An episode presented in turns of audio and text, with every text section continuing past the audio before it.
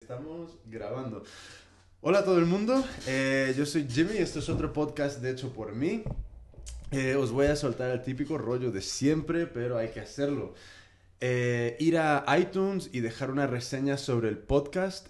Os tengo que pedir esto mucho, mucho, mucho, porque ahora mismo los de Goma Espuma tienen como 130 reseñas más que nosotros y hay que ganarles. Nosotros tenemos 30 y pico, ellos tienen 200 y pico. Y si entran más reseñas, vamos a salir a tope por todas partes en iTunes y, eso va a ser muy bueno para todo el mundo. Entonces, dejar reseñas en la aplicación de iTunes sobre el podcast de hecho por mí. ¿Qué más? Eh, ir a visitar las tiendas de nuestras amigas, eh, Trapo y Tela en la calle Ferraz, eh, 94, de Marian en Sweet 16, que no me acuerdo nunca de la dirección, pero lo podéis buscar en internet. Eh, The Suitcase, donde está Martuska y, otras tres chicas muy majas y con unos productos muy chulos. Eh, The Suitcase está en eh, por Malasaña, creo. Entonces está The Suitcase y luego la joyería de Laura, Lala Bijou. Nada de esto está pagado, sencillamente son, son chicas que hacen cosas muy majas y muy buenas. Entonces, ir a visitarles y comprarles cosas, que si no, no comemos. Eh, luego, ¿qué más? Pues nada, hoy estamos con Kova y Kova, que es madre, hija, Kova y Kova, y dos, dos mujeres muy creativas. Entonces, vamos a conocerles un poco y vamos a ver qué están haciendo. ¿Quién quiere empezar? ¿Quién se quiere introducir? Bueno, pues empiezo yo, Coba hija. Bueno, ¿qué tal? Pues muy bien, muy bien, aquí estamos, Aquí estamos. dándolo todo como siempre, así que eso siempre es buena señal, yo creo. Yo creo que todo el mundo está llega aquí cansado y luego es como, vale, venga, vamos a hablar. Eh, ¿Qué es lo que haces? Por la gente que no te conoce. Pues amplio, amplio. Me muevo entre, entre la moda, eh, la literatura y pasando por en medio las redes sociales, digamos. Amplio, amplio. Ahí en todo, cosas tanto autodidacta como algunas cosas también ya estudiadas después, un poco de todo. ¿Y tienes alguna marca? Eh, mi marca se llama Mi Vestido Palestino. Mi vestido Y hago palestino. sobre todo es ropa que utiliza el, el pañuelo palestino, bueno, más cosas, pero el origen de la marca es, es este. Vale, muy bien. Bueno, Coba, yo ahora, eh, soy Coba Madre, a mí me tiembla la voz eh, al empezar, pero espe- espero que se me pase. No te, no te pongas nerviosa. No, me pasa siempre, pero luego se me pasa. Es, es muy, esto es, es- ¿sabes qué pasa? Que esto no es ni, ni tele, ni radio, Claro, ni nada. ya, esto es, eh, mira dónde estás, hay gatos, eh, no hay... Si quieres decir tacos, aquí te puedes explayar Bueno, pues todo a lo mejor alguno. Pero me tengo que enfadar antes. Bueno, yo soy Coba Madre y también quería hablar del proyecto que tengo con Coba Hija, Sí. que es eh, una marca que hemos creado que se llama Coco Jaquet. Eh, Coco de Coba y Coba y Jaquet por mi apellido, mi primer apellido. Vale. Y se trata de un- unas camisetas para niños que llevan incorporadas una, una maletita Me, con... me encanta tu madre. Directamente ahí, venga, Sí. vamos a- al grano. Claro. Sí, sí, sí. Muy bien. Llevan una, una camiseta con unos recortables. Una maletita para guardarlos y se trata de, de que el niño juegue con, la, con las recortables intercambiándolos sobre la camiseta. ¿Cómo surgió un poco la idea? Vamos Esto a es- empezar por ahí. Esto es una idea de, de Cobaija, o sea, Bueno, que, ya vam- que lo cuente. Vamos a empezar porque ella lleva muchos años en el mundo de la decoración y ahora Sí, es- también eso es está... lo que no ha contado. Ah, vale, Claro, vale. de ella, de su libro. Sí. Pues cuento si queréis antes lo mío. eh, de- de- Mira, acércate un poquillo ahí un poquito más sí. aquí. Cuento antes eh, de dónde vengo y a dónde voy. Vale. Vale, pues yo he estado trabajando, bueno, eh, trabajaba en oficinas muchos años y un- en un momento determinado dejé las oficinas porque tenía aquí dentro muchas cosas que crear y me dediqué a hacer eh, temas de ropa de niño, eh, temas de mantelerías y finalmente acabé en decoración haciendo dibujos para, para estampar sobre tela. Sí, estu- estuve viendo, creo que me Sí. pasaste tú su web y, Sí. y la verdad es que lo- los pañuelos son Sí, guapísimos. Sí, entonces, bueno, el mundo de la decoración ha caído muchísimo y, bueno, la empresa en la que estaba eh, cerró y ahora mismo he, he iniciado un proyecto de eh, lo- el fuerte mío es el dibujo en acuarela y eh, eh, investigué lo que es el, No el, paño, que- el mundo de la moda que, aun- que aunque vaya un poco, o sea, eh, aunque vaya también mal, pero no es lo mismo que la decoración, que ha caído un 70%, ¿no? Y ha cerrado la mitad de las empresas. Entonces, eh, en el mundo de la moda dije, bueno, pues algo con dibujos, que sea eh, que no requiera mucho patronaje y tal, porque no tenía tampoco conocimiento de esto. Entonces dije, pues unos pañuelos de seda. Dibujé unas cuantas acuarelas de temas florales y vegetales y empecé este proyecto hace dos años, eh, quizá algo menos, eh, no hace todavía dos años. De todas formas es un poco modesta, que- ¿eh? que- Tiene sí, unos conocimientos de textil años, que yo claro. no he visto Bueno, jamás. no, que No, no, no, tenía es que- conocimientos de patrones, de, de hacer, mm, o sea, de, de- de moda, lo que es la moda en sí. O sea que- sí ah- conozco el textil, las telas. De prendas, de complementos Sí, y sí. textil. Sí, o sea, lo que es el textil, las calidades. eh, Pero dos años, hace dos años empezó, ¿qué parte del...? De, un Empecé poco... a hacer los pañuelos de seda con Vale. mis dibujos. Entonces, Vale. en un verano me, me dibujé 16 acuarelas, eh, las escaneé y con el escaneado yo manejo muy bien Photoshop. Sí. Y lo, lo, que, lo bueno que tengo es que hago el producto de, de principio a fin. O sea, Sí, es sí. creatividad y acabado. O sea, Mira, yo- diseño y producción. Yo, tengo que decir aquí... ¿Me vendo bien? Tengo que interrumpir una... O sea, a mí me parece genial. Porque, mira, normalmente todo el mundo tiene el problema de, de la autopromoción. Y, y hay que terminar con eso. Es como que yo creo que me, me, me gusta oír es, ese... Es que es, ese punto de vista de hago, ¿sabes? Hago y reconocer que, joder, ¿sabes? Lo, Sí. lo hago, lo- lo hago bien. eh, e- Eso e- es un poco una, una batallita que yo creo que O todo sea, el el mundo... ser consciente de que haces algo que Sí, es válido. sí. sí. Me ha costado, vamos, no me ha costado, sino que, como dice Coba, en mi casa me decían que eh, eres muy humilde porque haces cosas preciosas y, y tú te crees que son peores. Y la verdad es que yo mm, me demostré a mí misma eh, el que hacía cosas bonitas porque efectivamente me contrataron en la empresa de decoración de más mm, nivel de España, ¿no? Sí. Lo que pasa- eh, para su segunda marca, lo que pasa es que luego, como te decía, ha ido, ha ido mal, ¿no? Bueno, a eh, ver si puedo reajustar este micro. Espera un segundín. A ver. Ahí. Sí. Ahí está. Vale. Bueno, ¿y seguimos con lo de los pañuelos o qué hacemos? Sí. Seguimos, bueno, seguimos. entonces eh, pensé un proyecto pues en el mundo de la moda. Digo, siempre habrá mujeres que, que se quieran echar algo encima. Sí. Mucho más que eh, las casas las decoramos o no las decoramos. De puertas para adentro es diferente que de puertas para afuera. Entonces yo creo que el mundo de la moda, por, por mucho que vaya peor, siempre va a existir. ¿no? Y sobre Sí, todo con... Desde, desde luego que sí. Y luego si haces algo un poquito diferente y especial y tal, pues bueno, pues entonces empecé a hacer lo de los pañuelos y curiosamente mis cuatro clientes primeros fueron llamar a su puerta y eh, abrirmela de par en par y hacer trabajar ya con ellos. ¿Cómo llamaste a esa puerta? Bueno, pues la puerta que llamé, por ejemplo, eh, ¿puedo decir los nombres de algún cliente? De todo el mundo. Por ejemplo, tengo una, una cliente que es eh, la torera Cristina Sánchez, Ajá. una mujer que fue torera unos años y se retiró y, ahora, y le gusta el mundo de la moda y ha creado su marca Sí. con estilo taurismo, taurino y español. Sí. Y, y tan, tan simple como que un día entré en una tienda en, que iba con Coba, Sí. con mi hija, eh, entré en una tienda en, en- el centro de Madrid que tenían estética taurina, capotes, eh, bolsos como con capotes y tal. Y entonces entré y le, le- dije a la que vendía, digo, oye, eh, todos estos complementos que tenéis, mm, ¿no tenéis pañuelos? Me dijo, no. Digo, mira, es que soy diseñadora y hago pañuelos de seda y te haría algo con estética taurina. Dice, ay, pues precisamente una persona.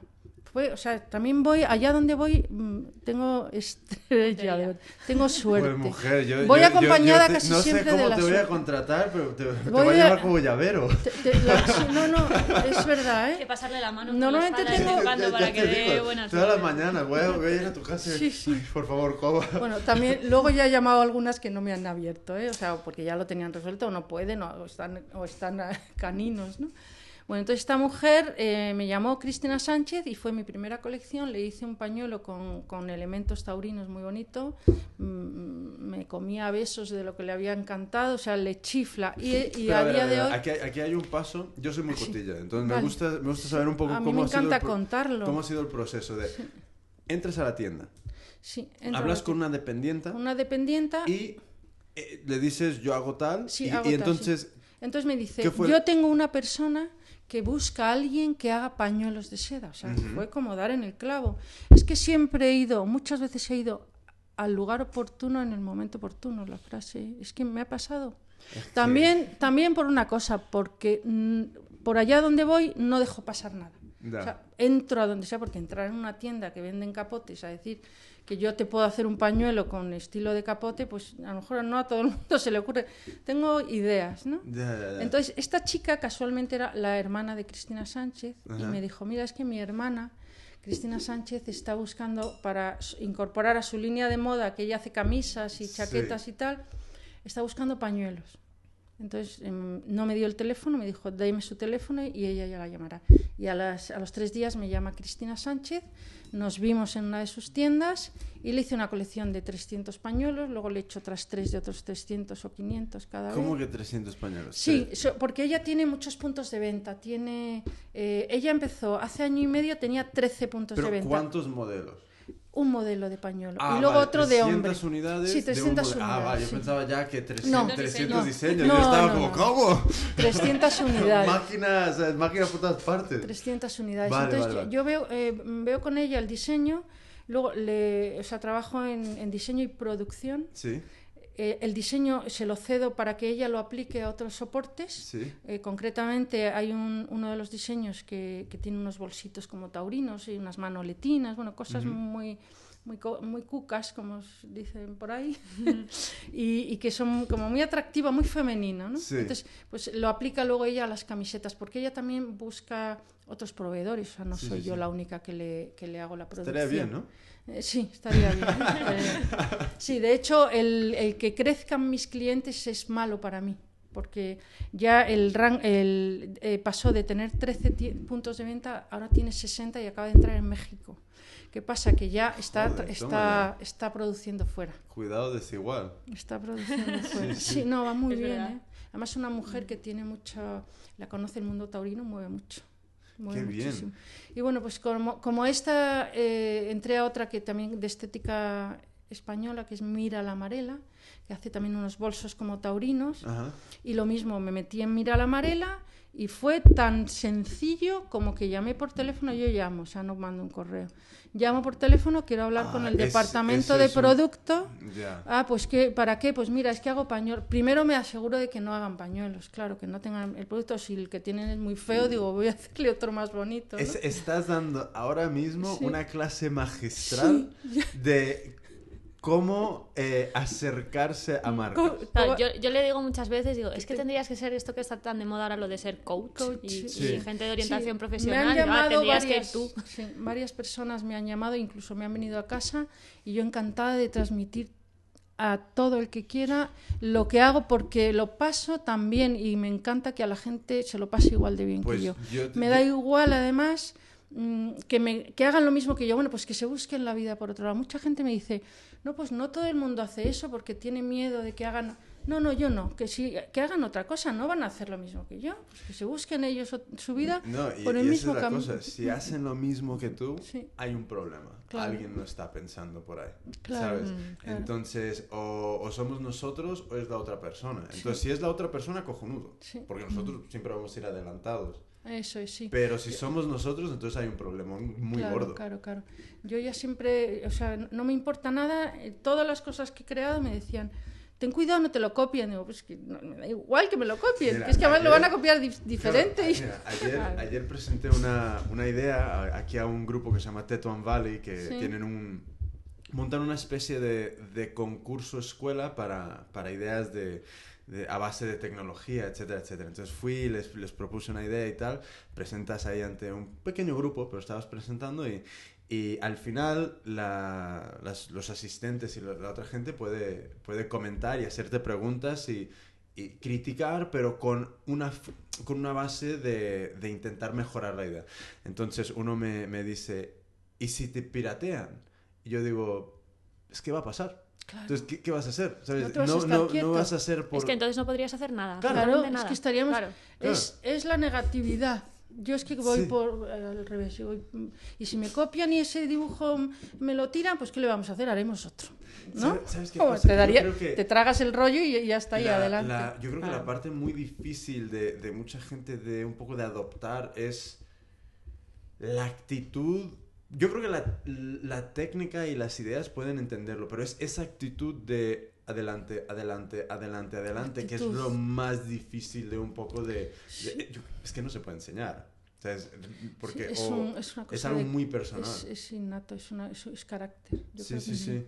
Sí, eh, en mi caso yo vengo de una familia de bastante empuje y arranque, ¿no? Mis hermanas eh, y Coba también es... Sí, todos Es muy, así. muy proactivos Sí, siempre. sí, Mm. es... eh, o sea, de, de no parar, sobre todo si es algo que te gusta. Ya. Eso, y sobre todo que también, también hay otro, otro factor y es que tengo que seguir ganándome la vida, eso es evidente. Eh, yo estaba asalariada en un sitio curioso y ahora mismo mm, se ha acabado. Ya. Entonces yo tengo una familia, bueno, pues que puedo meterme en casa y, y- y como una hormiguita ceñirme a, a tope y, con lo de mi marido y tal, pero yo Ah. prefiero seguir aportando y sobre todo porque es que me lo paso, que es que no Mira, puedo me- más. Sé que me repito, porque es que Sí. hace, hace un par de días grabamos otro podcast Sí. y mm, este mes, me- y viene, viene el tema, este mes me compré una revista que se llama Wired, que es una revista que se hace en, en- en Inglaterra y en Estados Unidos, que es todo sobre tecnología y negocio y toda esta movida. Y viene una entrevista con Ferran Adrià. Ujú. Y en esa entrevista hay una frase, pero que me parece cojonuda de Ferran Adrià, que es, eh, sin presión no hay creatividad. Entonces, para mí, no es, sé que para, no es para todo el mundo esa frase, pero a mí me parece un poco lo que estás diciendo, que es como te encuentras con la presión de... Sí, Ten- que, la- que la También inspiración tienes que- trabajando, ¿no? Que, Ya, que se también. dice siempre, sí. Sí, Sí, efectivamente. ¿sabes? Y es como que si no tienes es- esa, esa Sí. Presión de tener que doblar esa esquina, nunca la Claro, doblas. claro, claro. Eh, ayuda mucho la- esa presión, sí, Sí, sí, sí. Y luego también ayuda el que da, mucha- mm, da mucha satisfacción el que alguien pague por algo que has hecho tú. Eso es un Mm. orgullo. Sí, yo- Dentro de la humildad mucho, ¿eh? que yo he podido tener de que no, pues sí, pues hago cosas monas, pero bueno, no es para tanto porque realmente ves artistas por ahí que hacen cosas espectaculares.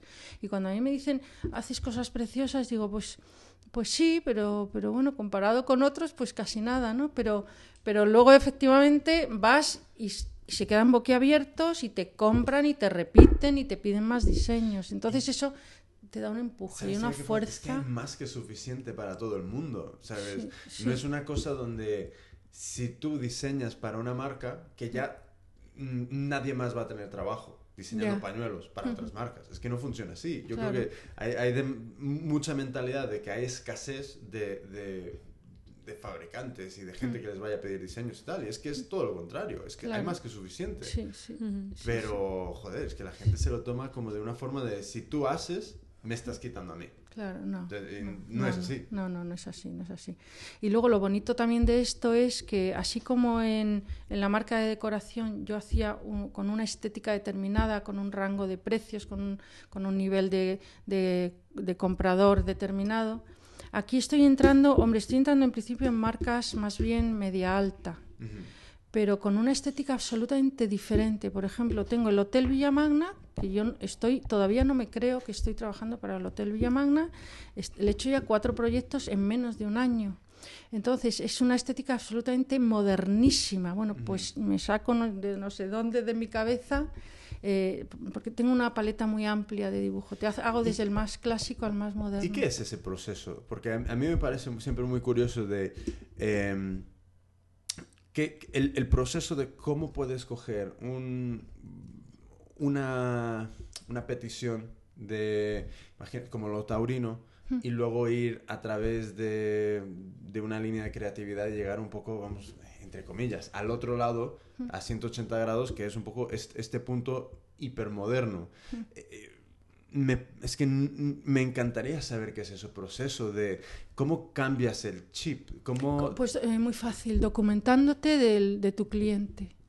El mundo taurino que tiene toros y luego tiene eh, las mantillas de las es señoras, ese proceso? el abanico. Pero ¿qué es ese proceso más que nada emocional? Porque el tema está en que no estamos igual detrás de todo. ¿Sabes? No, no- es como, imagínate que de repente te encanten lo- los, te, te gustan mucho los toros. Sí.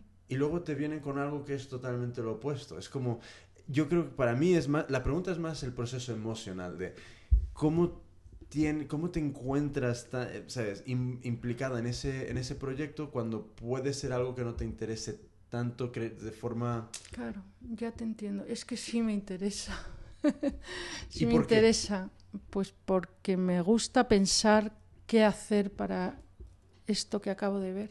Es un reto. Eh, Sí, sí, eh, pero es un reto que me produce una satisfacción enorme. o sea, Es que además, si, lo si único- ves, si ves el tipo de diseño que hace, a, a todo se le nota ese toque que tiene ya de.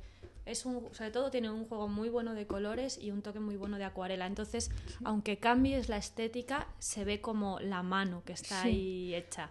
Y eso yo creo que lo transmite siempre, que, que es una cosa que dices tú mucho y que a mí alguna vez me ha pasado también, que es como tu chute de heroína.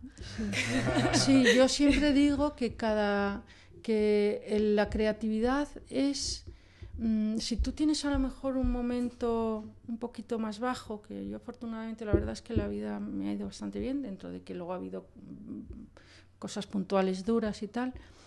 Pero si a lo mejor tienes un momento un poquito más triste o más que ha, ha pasado algo en la familia, mm, yo me meto en mi diseño, eh, el que estoy haciendo o los 10 que estoy haciendo a la vez.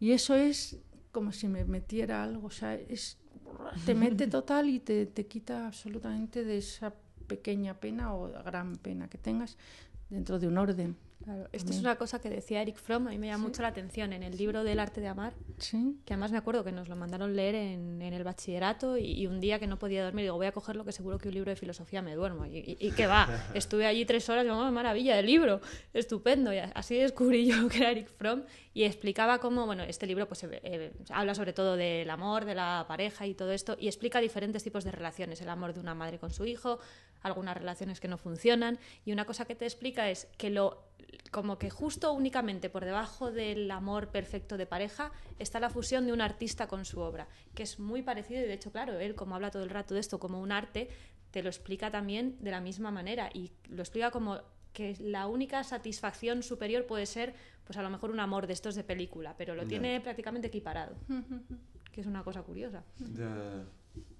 Es, es... Muy bien. Que realiza. No sé si estoy hablando yo demasiado y le tengo que dar eh, paso No, a Coba. habrá- porque es- esto eh, no vamos a es- estar un rato más. Vamos yo a no estar sé un tú rato. qué Mira, a- disponibilidad yo tengo Sí. hasta mañana hasta las 3 Sí, de la mañana. Yo si siempre queréis. temo eh, eh, pasarme porque me No, de- es que entusiasmo. me, es- me- esto es un formato largo donde aquí podemos estar. O sea, hemos estado en otros podcasts hasta, hasta tres horas. Ah, sí. ¿Sabes? O sea que. eh, eso es lo bueno de este tipo de formato, porque no es como ir a la radio, a la tele y tal, y que tienes Sí, que 10 tienes minutos, cinco- como mucho. Entonces, ¿qué haces? Pues mm, sueltas cuatro cosas y no te da tiempo para más. Entonces, aquí la idea es un poco profundizar en, en- en Ajá. que cada uno ¿sabes? cuente ahí toda, toda su, su historia y, y yo creo Vale. que, que luego el público siempre aprende, siempre aprende algo nuevo, ¿sabes? Sí, sí, Entonces, sí. Claro, claro. con, con este proceso de creatividad, volviendo a este tema, es como, para mí es, es un poco lo... eh, volviendo a Ferran Adrià, el- la, la idea esta del- de, la cocina que está creando, que es como... Fuimos a ver una exposición suya en Barcelona y tiene un, tenía un gráfico de, de un poco el proceso de, de diseño y de, de- de- de creatividad. Y, y es como por una parte todo el mundo empieza reproduciendo lo que siempre ha existido. Y a mí la curiosidad es luego esos siguientes pasos, que es cómo cruzas lo que esa base que tienes, ya puede Ujú. ser textil o, o- o de pintura o de lo que sea, con otras ramas creativas para crear algo nuevo. Porque es un poco lo, esta teoría de, de Ferran, de, de buscar... in- Sí, de investigación, ¿no? Sí, sí, sí, sí, sí. investigar, sí. En, el, en el caso de, de la pintura, por ejemplo, yo no tengo mucho tiempo, pero me encantaría probar con, con otras texturas, otra, ot- otro tipo de técnicas de pintura. Lo que pasa es que no puedo, no, no, no puedo porque eh, mi tiempo ya no me da, no me da más. ¿no? Ya. Pero sí, investigar nuevas, nuevas Y- eh, sistemas de trabajo. ¿Y no, ha- no, hay, y no hay plan de crear igualmente alguna línea tuya bajo una marca propia de, de- de Pues, pañuelos eh, o de eh, algo por el estilo? Yo ya he creado mi, mi- mi marca, empecé con unas colecciones de esto que te contaba al principio, de unas acuarelas de ramas de árboles y de Sí. suelos en otoño. Y hice una exposición en un saloncito en, en Madrid Ajá. y bueno, tuve, unas, eh, tuve buenas ventas y tal. Lo que pasa es que enseguida empecé a tener clientes y como hablábamos antes, yo lo que necesito también es eh, eh, ir ganando algo de dinero y, y me estoy volcando más en mis clientes, más que en mi propia marca. Ya. También porque mi propia marca lo que requeriría para, para moverla mucho sería mucha labor de marketing y comercial. ¿Y qué pasaría? Que o contrato a alguien yo para que me lo mueva o lo tengo que hacer yo. Entonces yo ya no me puedo dedi- dedicar a la creatividad. Porque si me tengo que dedicar a dirección de empresa, que estoy segura de que lo haría bien porque creo, creo que tengo clarísimo lo que hay que hacer en todos los aspectos, porque además he estado en la empresa desde los 18 años, pero quiero mis- mi tiempo, o sea, no es una... eh, no aspiro a, gran- a ganar mucho dinero, Ya, pero aspiro... también el tipo de... El, el entorno y, y un poco el ambiente de, entre comillas, empresa y de marketing ha cambiado radicalmente. O sea, ya no tiene nada que ver eh, una cosa con la otra. Ahora mismo, eh, una obra en Internet puede coger una, una vida propia y de repente encontrarse, ¿sabes? Compartida y recompartida y recompartida en, un- en Ya, 0,5 sí. y, y yo creo que eso es un poco el, el valor de Internet, que Claro. a todos nos da esa posibilidad de eh, poder competir con grandes marcas utilizando los mismos medios, ¿sabes? Creando una página en Facebook, una cuenta en. Twitter, estando conectado con otra gente. Sí, lo tengo. Lo que pasa es que no lo he movido lo suficiente por Ya. eso, porque me he dedicado más a lo otro.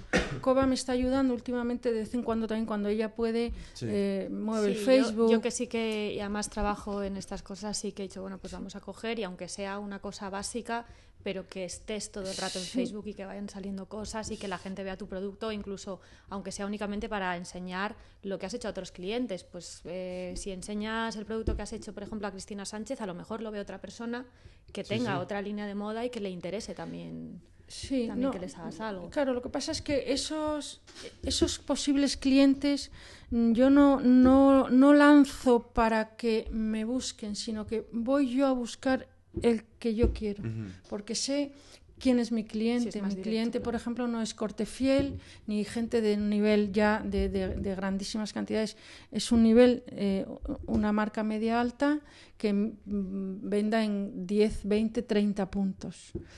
Entonces, soy yo la que va a buscarles y hasta ahora tengo mi- mis tiempos cubiertos y, y mi, ¿Cómo- cómo has y mi objetivo conseguido. ¿Cómo has llegado a, a saber que son esas las personas?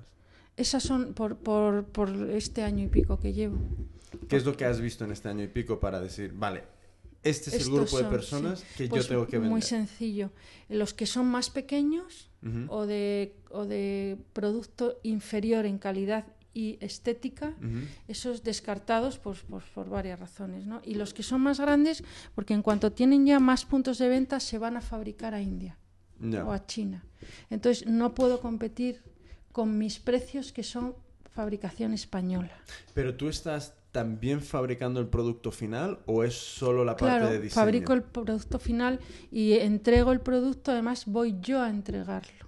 O sea, Ah, es vale, una cosa en- personalizada. Si me encargan 500 pañuelos, me cojo mi coche y me voy a entregar los 500 pañuelos y además así Vale, vale, vale, veo de nuevo a mi cliente y, y que al cliente hay que da- Es que yo hacerle la que visita. so- solo era la parte de diseño, ¿sabes? Que entregabas o algún gráfico o no- un arte final, y, pero no, también es la producción La del- del producto producción, en sí. El mismo estampador con el que estoy trabajando mm, tiene un taller donde me hace el producto acabado y embolsado. Ah, muy bien. Y luego algún cliente también quiere un, em- un, un packaging final en el que lleva una etiqueta o algo y también eso se lo hago yo todo. Vale, vale, vale. O sea, tengo mis, mis cuatro o cinco proveedores. ¿Cómo y- y- encontraste a la persona que estampa? rompiéndome la cabeza y peleándome y con otros cuantos porque no todo el mundo la gente te dice que lo hace y lo hace fatal Ya, ya, ¿Te acuerdas de mis comienzos con aquella sí, persona? Y encontré ya una gente que, vamos, me he casado con ellos hasta el fin de los días. Vinieron a conocerme a Madrid, son Barcelona. Ajá. Me vinieron a conocer porque, porque bueno, les había chiflado mis ¿Trabajan trabajos. para otra gente? Sí. Dales bombos si te apetece, ¿sabes? Por, Sí. por si acaso alguien está escuchando Ah, que sí. necesite algo Sinfo, Sinfo, estampación Sinfo. digital. Sinfo, están en Barcelona. Son mm, muy, muy serios, trabajan de primerísima calidad. El comercial es un encanto, bueno, es, es genial, o sea, es confianza 100%, 100%.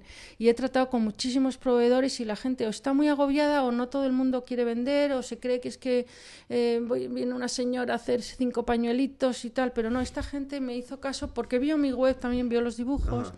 y sobre todo porque el primer pedido fueron 500 pañuelos, 500 bolsas y 500 no sé qué, el primer pedido. Ya, ya, ya. Entonces, y el segundo entras fue... Sí, 500 dentro de que no es gran cantidad para el mundo de la moda, pero para marcas medias así que tengan estos puntos de venta que os he comentado, pues sí es una cantidad que no está nada mal. Y para mí es un proyecto que me merece la pena. ¿Y, qué- y qué tipo de, de- de soporte y qué tipo de, de- de Eh, impresión? Trabajo en seda, Ajá. sobre todo los pañuelos en seda, en cuatro calidades, eh, con cuatro precios, por supuesto, y algodón. Luego hago abanicos, Ajá. bolsitas, una serie de... de- ah, y, y también unas piezas en metacrilato. Esto es algo que inventé, ¿Sí? que es el... eh, o sea, yo lo que quería es hacer colección. Con un diseño, no limitarme a hacer un pañuelo, porque un pañuelo suelto no dice tanto como si va acompañado de un abanico con el mismo dibujo. Por ejemplo, este lo he traído. Sí.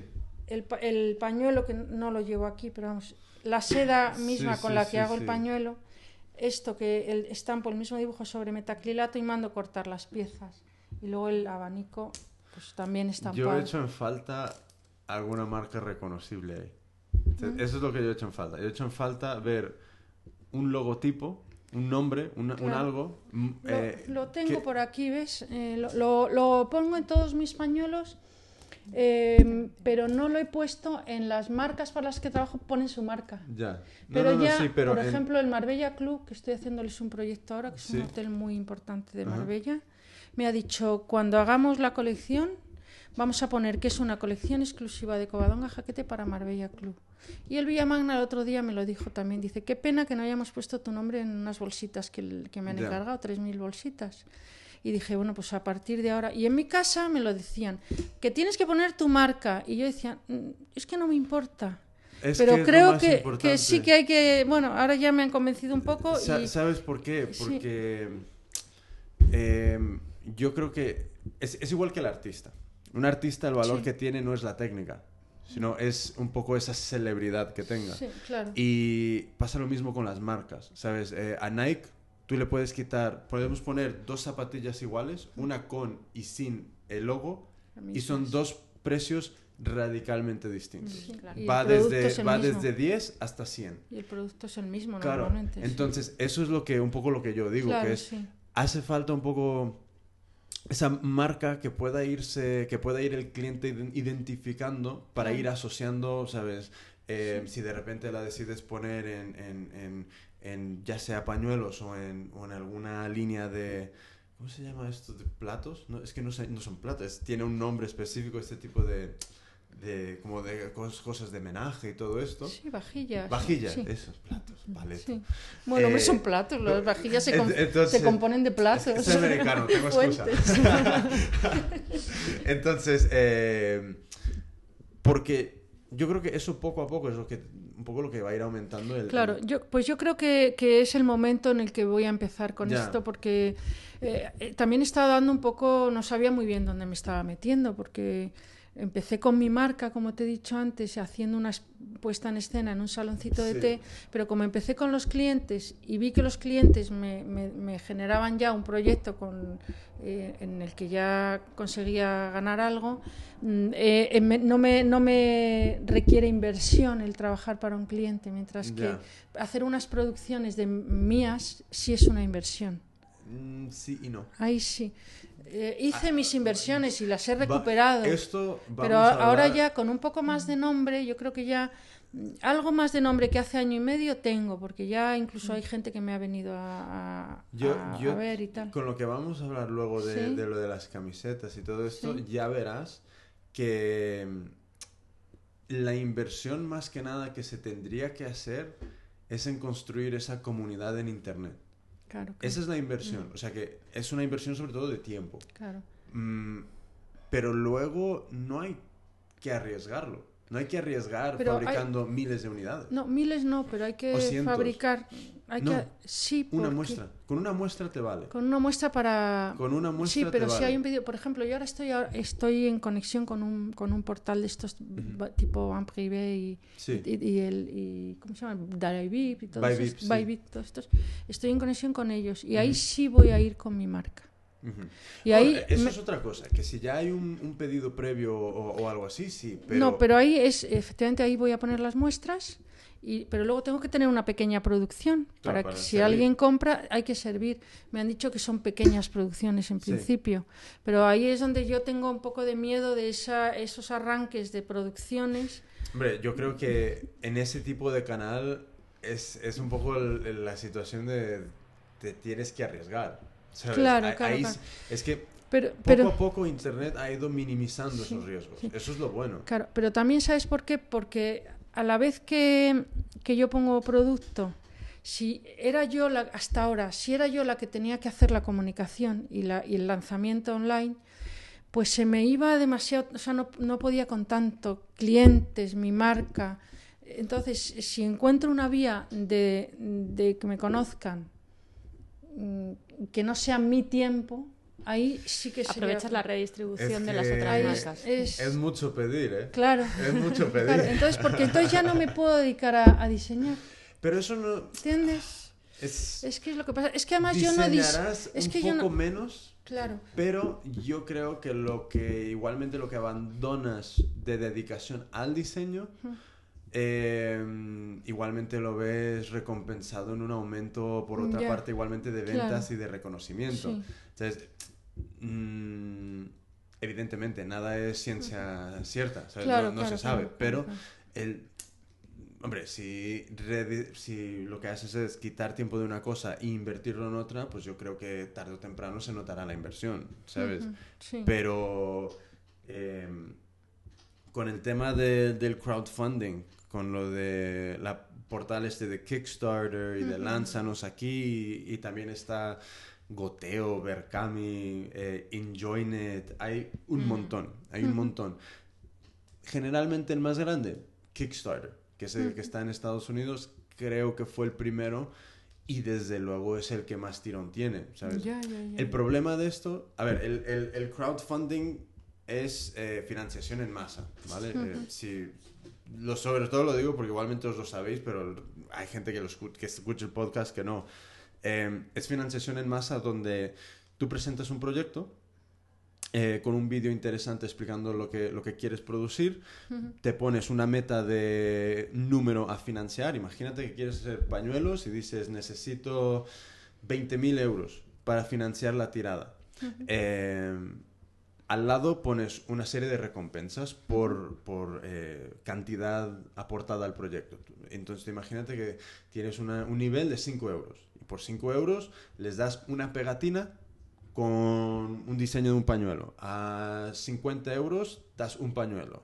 A 200 euros das eh, dos pañuelos y, la- y las pegatinas. Mil euros, te, imagínate, dos o tres mil euros te pinto un pañuelo a mano o te llevas un, un- un- un algo pintado a mano. Entonces, según el, lo que pides de dinero, según la recompensa, ¿vale? Y normalmente hay mucha gente que lo que hace es cada nivel por encima recoge lo del nivel anterior. O sea que 5 euros pegatinas, 10 euros eh, lápices, pues en el 10 euros son lápices y pegatinas. Ent- o sea que puede ir a, o pueden ser completamente distintos. Vale. Pero ahora mismo, o sea, esto se puede ver como preventa, sobre todo, porque eh, generalmente lo que más éxito tiene son los proyectos que ofrecen como recompensa aquello que se quiere financiar. ¿Sabes? Entonces, en este caso, ejemplo, pañuelos, eh, ofrecerías principalmente los pañuelos como la recompensa. Entonces, ¿qué pasa? Eh, llegas a tu meta de financiar a través de ya vender la producción. Si no llegas a la meta, no te dan un duro y no tienes que fabricar Ya, nada. Claro, claro. Si llegas o superas la meta, ya sabes que tienes el dinero para fabricar. Vale, vale. Sí, sí, sí. ¿Sabes? Evidentemente, lo- lo- la gente de la web se lleva su, su trocito y Claro, tal. sí, sí. Absolutamente normal. Entonces, a esto también tú estás trabajando con unas recompensas que también tienen tu margen de beneficio. O sea, que si a ti te cuesta 10, Ujú. puedes ponerlo en, en, ¿sabes? Como 30, 40 o Sí. 50. Entonces, Ajá. tienes tu margen y todo. Es preventa. Preventa. Y en Kickstarter tiene una sección que es moda y está teniendo un tirón brutal. Sí. Se están financiando unos montones de proyectos mucho menos interesantes que puede ser el, el- el de las camisetas y el de, y el de hi- hipotéticamente pañuelos. Sí, ¿sabes? No, no tiene que ser un proyecto un poco especial. Te quiero decir con esto, eh, pañuelos de seda, pues sí, son muy bonitos mm, para mí o para mucha gente, pero no es algo que lo hacen ma- más gente. O sea, no tiene que ser algo, por ejemplo, lo de las camisetas no- con los recortables, ahí sí que es algo un poco más especial. Sí, Esto- no, en el sí, o sea- sentido de... em, El- sí, en el sentido de que la historia que se cuenta a través del vídeo entre más cautivadora e Vale. interesante al público, mejor. O sea que em, Sí, pañuelos que se diseñan en España, tu Sí, historia, la sí, historia un poco del pañuelo. Con... sí, la inspiración, el, Sí. el- el propio diseño. Pero no, esto no es donaciones. Ajá. Entonces, aquí no tienes que decir, vamos a salvar a los niños de Ya. África de hambre. No, No. esto es, quiero fabricar esto, si te gusta, Ajá, aporta. Si no te gusta, vete a otro proyecto. vale. ¿Sabes? Por ejemplo, yo, aporté, yo apoyé un proyecto solo porque me daban esta pegatina y esta pegatina me encanta. Pones Save the Dreamers, ¿sabes? Entonces, para mí es una frase que, que, que en cuanto la leí dije, pues, apoyo este proyecto. No sé lo que es, no hablo inglés. Save the Dreamers es eh, un poco... mm, eh, no es guardar, es que es... eh, eh, salva a los soñadores, algo así. Ah, Entonces es como toda esta gente que tiene un sueño, es ayúdales a seguir, ¿sabes?, existiendo. Y solo por esa pegatina, esa pegatina me costó 15 dólares. sí. No tengo ningún problema con ello. Y me llegó como a los 3 o 4 meses. ¿sabes? Entonces, ¿qué pasa? Tampoco esperan el producto Ah, mañana. Vale, Tienes vale. tu margen de tiempo de Sí, producir. sí, que es de un sistema, un sistema que ya se sabe cómo es y si entras a ello, pues fenómeno. Claro. no, no. Claro, Sí, a mí entonces- cuando me lo contó Coba, Es mm, que me De pareció- hecho, de hecho Yo al principio me chocaba, digo, ¿cómo va a ser esto así? Pero bueno, me, me- Sí, me al final es con como detalle. comprar por encargo, un poco Sí, puede ser. Y de hecho, es- ellos mismos, yo no lo sabía, lo he visto hace cosa de un mes o incluso menos, con los productos que más éxito han tenido, han montado una tienda online. ¿Quién? Los de Kickstarter. ¿En Pero no me acuerdo de la dirección ahora mismo, pero Ah, bueno, ya lo vemos luego. te la, Ah, te qué la pasaré. guay. Sí, sí, sí, entonces estuve mirando porque además justo yo cuando entré a ver la página, el primer vídeo que vi es esto que es como una prenda que le das una vuelta y si das una vuelta es una falda y si no es un gorro. Ah, sí, eso lo vi, eso lo vi, ya eso lo vi, entonces sí. tienen ahí bastantes secciones, luego me tienen muchas cosas de tecnología, de Sí. bicis también, bueno, un montón de cosas. y Diseño son los proyectos que más éxito han tenido, claro, ellos mismos aprovechando que han visto que eso a la gente le ha gustado mucho. Sí, sí, sí. No sé muy bien cómo harán luego el acuerdo con los que han vendido, Es pero que- mira, es un escaparate estupendo, claro. Qué bueno, qué bueno. Eh, pues yo, un poco de eso se trata. O sea ¿sabes? que mi, mi proyecto esto lo ves ahí, no sé, ni había pensado en ello. Yo creo que sí, yo creo que Estábamos sí. pensando más en lo otro, Eh, por, el, el mayor por reto, especial. el mayor reto Sí. y donde se pueden hundir muchos proyectos es hay que llevar a gente al proyecto. En el vídeo, Mucha ¿no? gente. El vídeo no, no, no. presentación. Ah, Nuestra Ah. propia comunidad. Por ejemplo, ahora mismo si yo decido lanzar algo para, para hecho por mí, pues tenemos una comunidad. Si Ujú. decido lanzar algo para Yocoso, que es el canal de YouTube que tengo. Tenemos comunidad. Entonces, ¿qué pasa? Que en, en cuanto yo suba el proyecto, voy a poder enviar un llamamiento a toda mi gente que me conoce, que, es- Ujú, que conoce la credibilidad que tengo yo ujú. y se volcará en, en el proyecto. Puede ser que apor- apoyen o no, pero es, es un granito de arena que yo aporto de golpe y porrazo para que se dé a conocer el proyecto. Luego está, dependiendo de la plataforma, la cantidad de tráfico que te puede atraer la misma plataforma. Por eso Kickstarter es tan enorme, porque hay millones de personas que la visitan y que hay mucha más posibilidad de gente que no tiene estas comunidades de, entre comillas, ser descubierto en esa plataforma, porque hay mucho tráfico y mucha gente viendo los relativamente pocos proyectos que tienen. ¿sabes? Tampoco es una cosa que tengan millones y millones de proyectos. Pero luego está el curro, currazo de que todos los días tienes que estar moviendo el proyecto, buscando su difusión, buscando que otros medios, otros blogs, otra gente lo, lo, lo, lo, difunda a través de su... Entonces, tengo unos, unos conocidos que producen una serie en YouTube que se llama Freaklances y es una serie de animación que va sobre el mundillo de los de los em, free, de la gente que trabaja freelance, o sea que por su propia cuenta en temas de tecnología, internet, todo esto. Entonces, ellos para financiar esta siguiente temporada eh, eh, fueron a, una, a la plataforma Enjoynet y a través de su comunidad y mucho curro, de hecho el, uno de los directores del proyecto me dijo, tío, esto ha sido mortal para mover todo esto, pero lograron la financiación de 5.000 y pico euros para producir ese primer capítulo de la siguiente temporada. Por eso es un trabajo muy grande de, de, de moverlo y, y, obtener esa visibilidad. Pero cualquier proyecto, yo, yo creo que cualquier producto, perdón, cualquier producto sí que puede, desde, mira, ha habido eh, un chico en creo que es Nueva, Nueva New Jersey, en, Estados Unidos, que financió la compra de un carrito de puesto de perritos calientes. Entonces, este carrito de la calle financió a través de Kickstarter la compra de él. Entonces, ofrecía desde unas pegatinas con un logo súper chulo, de un perrito caliente y todo esto, hasta perritos calientes. Entonces creo que consiguió, no sé si eran 3 o 5 mil dólares, o un poco más, creo que superó la meta. Y perritos calientes, un carrito. Eh, otra gente ha financiado obras de teatro, em, en moda específicamente, un, chico eh, financió la producción de, calzado, un, de un tipo de calzado que seguro que lo has visto, que se llama, era un atheist, ateo en, en inglés, y era un calzado hecho con piel de vaca, yo qué sé, ecológicamente producido con cualquier cosa. Y lo, luego hubo, una mujer que tenía una fábrica, a ver, hacía jerseys.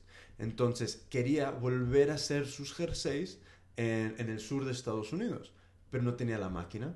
La máquina costaba 100 mil dólares para hacer estos jerseys. Entonces ella en Kickstarter financió el 25% que necesitaba para, eh, para básicamente conseguir un crédito o algo así para poder obtener esta máquina. Como una entrada. Claro, efectivamente, la entrada. Entonces, a cambio, ella ofrecía todo tipo de productos de su marca. Entonces, no todo tiene que ser, ¿sabes? Entre más creativo el proyecto, mejor. Ya. Pero en general es producto, ¿sabes? Ya, ya, ya, Cortos, documentales, largos, todos están... Sí, lo que hay que hacer, como decías, un buen un vídeo que, el que es convenza. brutalmente importante. Porque es lo que básicamente... Es como tu spot de publicidad. Eh, entre más confianza de, entre más complicidad haya, entre más entretenido, es Claro, más oportunidades de éxito. Sí, sí, sí, Vale, vale, vale. Que llame la atención, sí. Sí, mm. sí, sí, A mí me gustan pues mucho estos que paran a la gente por la calle y les van haciendo preguntas sobre cosas de medio ambiente que normalmente a lo mejor no esperan, les van preguntando y luego les van explicando y les van diciendo cifras y las caras que se les quedan de, ay, madre mía, qué barbaridad de potingues que echamos a todas partes. Y claro, y ahí ves cómo la gente se impacta y te quedas también un poco impactado al ver las caras que ponen y todo lo que van diciendo. Y la verdad es que. Ya, ya, ya. Pues, está genial, es una idea muy buena. A mí me ha parecido increíble ver la cantidad de proyectos que jamás se financiarían por un banco. ¿Sabes? Tú nunca, y menos ahora, podrías ir a un banco y decirle, oye, que quiero financiar una producción de pañuelos. Te van a decir, vale, muy bien, genial. Ya los tienes vendidos. como estos, esta botella de vino. interés, no sé cuánto. Esta, esta, esta botella de vino que. Es una idea. Esta botella de vino que, que tenéis en casa, que Ah. bueno, está ya acabada, pero que pone una, la etiqueta pone eh, un cerdo con alas y pone está dedicado a los banqueros que no quisieron darnos el crédito para empezar nuestro proyecto de vinos. Sí, sí, sí. Y claro, y lo tienen es ahí muy al final, gracioso claro, pero creo que lo consiguieron además a través de amigos. El dinero, pues cada uno les dio un poco y bueno, que ellos lo debieron de hacer todo offline, ¿no? Tiene Sí. esa pinta. Pero bueno, que es como esto, pero a Sí. pequeña escala. Es que ahora mismo eh, yo creo que nos sor- yo creo que muchas veces nos sorprende la cantidad de gente buena que hay en el mundo que Mucho. quiere que te vaya bien. Eh, yo creo que un poco en, en Estados Unidos es un poco un sistema un pelín diferente en el Sí. sentido de que hay mucha más gente dispuesta a probar algo que nunca ha estado probado por nadie más. Ya, ya, ya. Entonces, no hay tanta aversión al producto nuevo. Al contrario, hay un, es nuevo, yo lo quiero. Eh, si se masifica, luego hay otra tanda de personas que es lo que quiere comprar. Pero siempre hay una base de gente dispuesta a probarlo. Entonces, en ese mismo grupo de personas hay muchísima gente dispuesta a darte dinero sin conocerte para ver si lo puedes producir.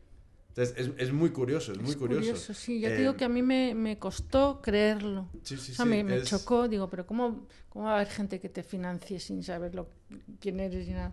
Y bueno, pues es otro sistema, me contó Coba también. Lo, Es un es poco- en América, que es, es- es otra cosa, es otra mentalidad, ¿no? Creo que también sí y no. Entonces, pensándolo ahora, porque el evento que estamos organizando ahora para el día, para el día 29 Ujú. Es un poco crowdfunding también, en el Sí. sentido de que Bueno, sí. eh, nosotros vamos a tener 11 talleres donde cada plaza cuesta 15 euros. Entonces lo pagan por adelantado y realmente a nosotros es un proceso de financiar este, este lab DIY, este espacio que queremos montar y, y también es un poco eso. Claro. Yo, creo que, yo creo que aquí pasa una cosa curiosa que no pasa en Estados Unidos de, en- con el tema de, de crowdfunding, de, de esta financiación en masa, que es, yo creo que aquí hace falta que te conozcan mucho más de forma personal. Mm. Creo que hace falta esa conexión con a quién le vas a dar el dinero mucho más profunda que en Estados Unidos. Yo creo que en Estados Unidos están más dispuestos a, a, a no conocerte. Ya, ¿sabes? ya, ya. Sí, Y- a- aquí hay más como más des- desconfianza, ¿no?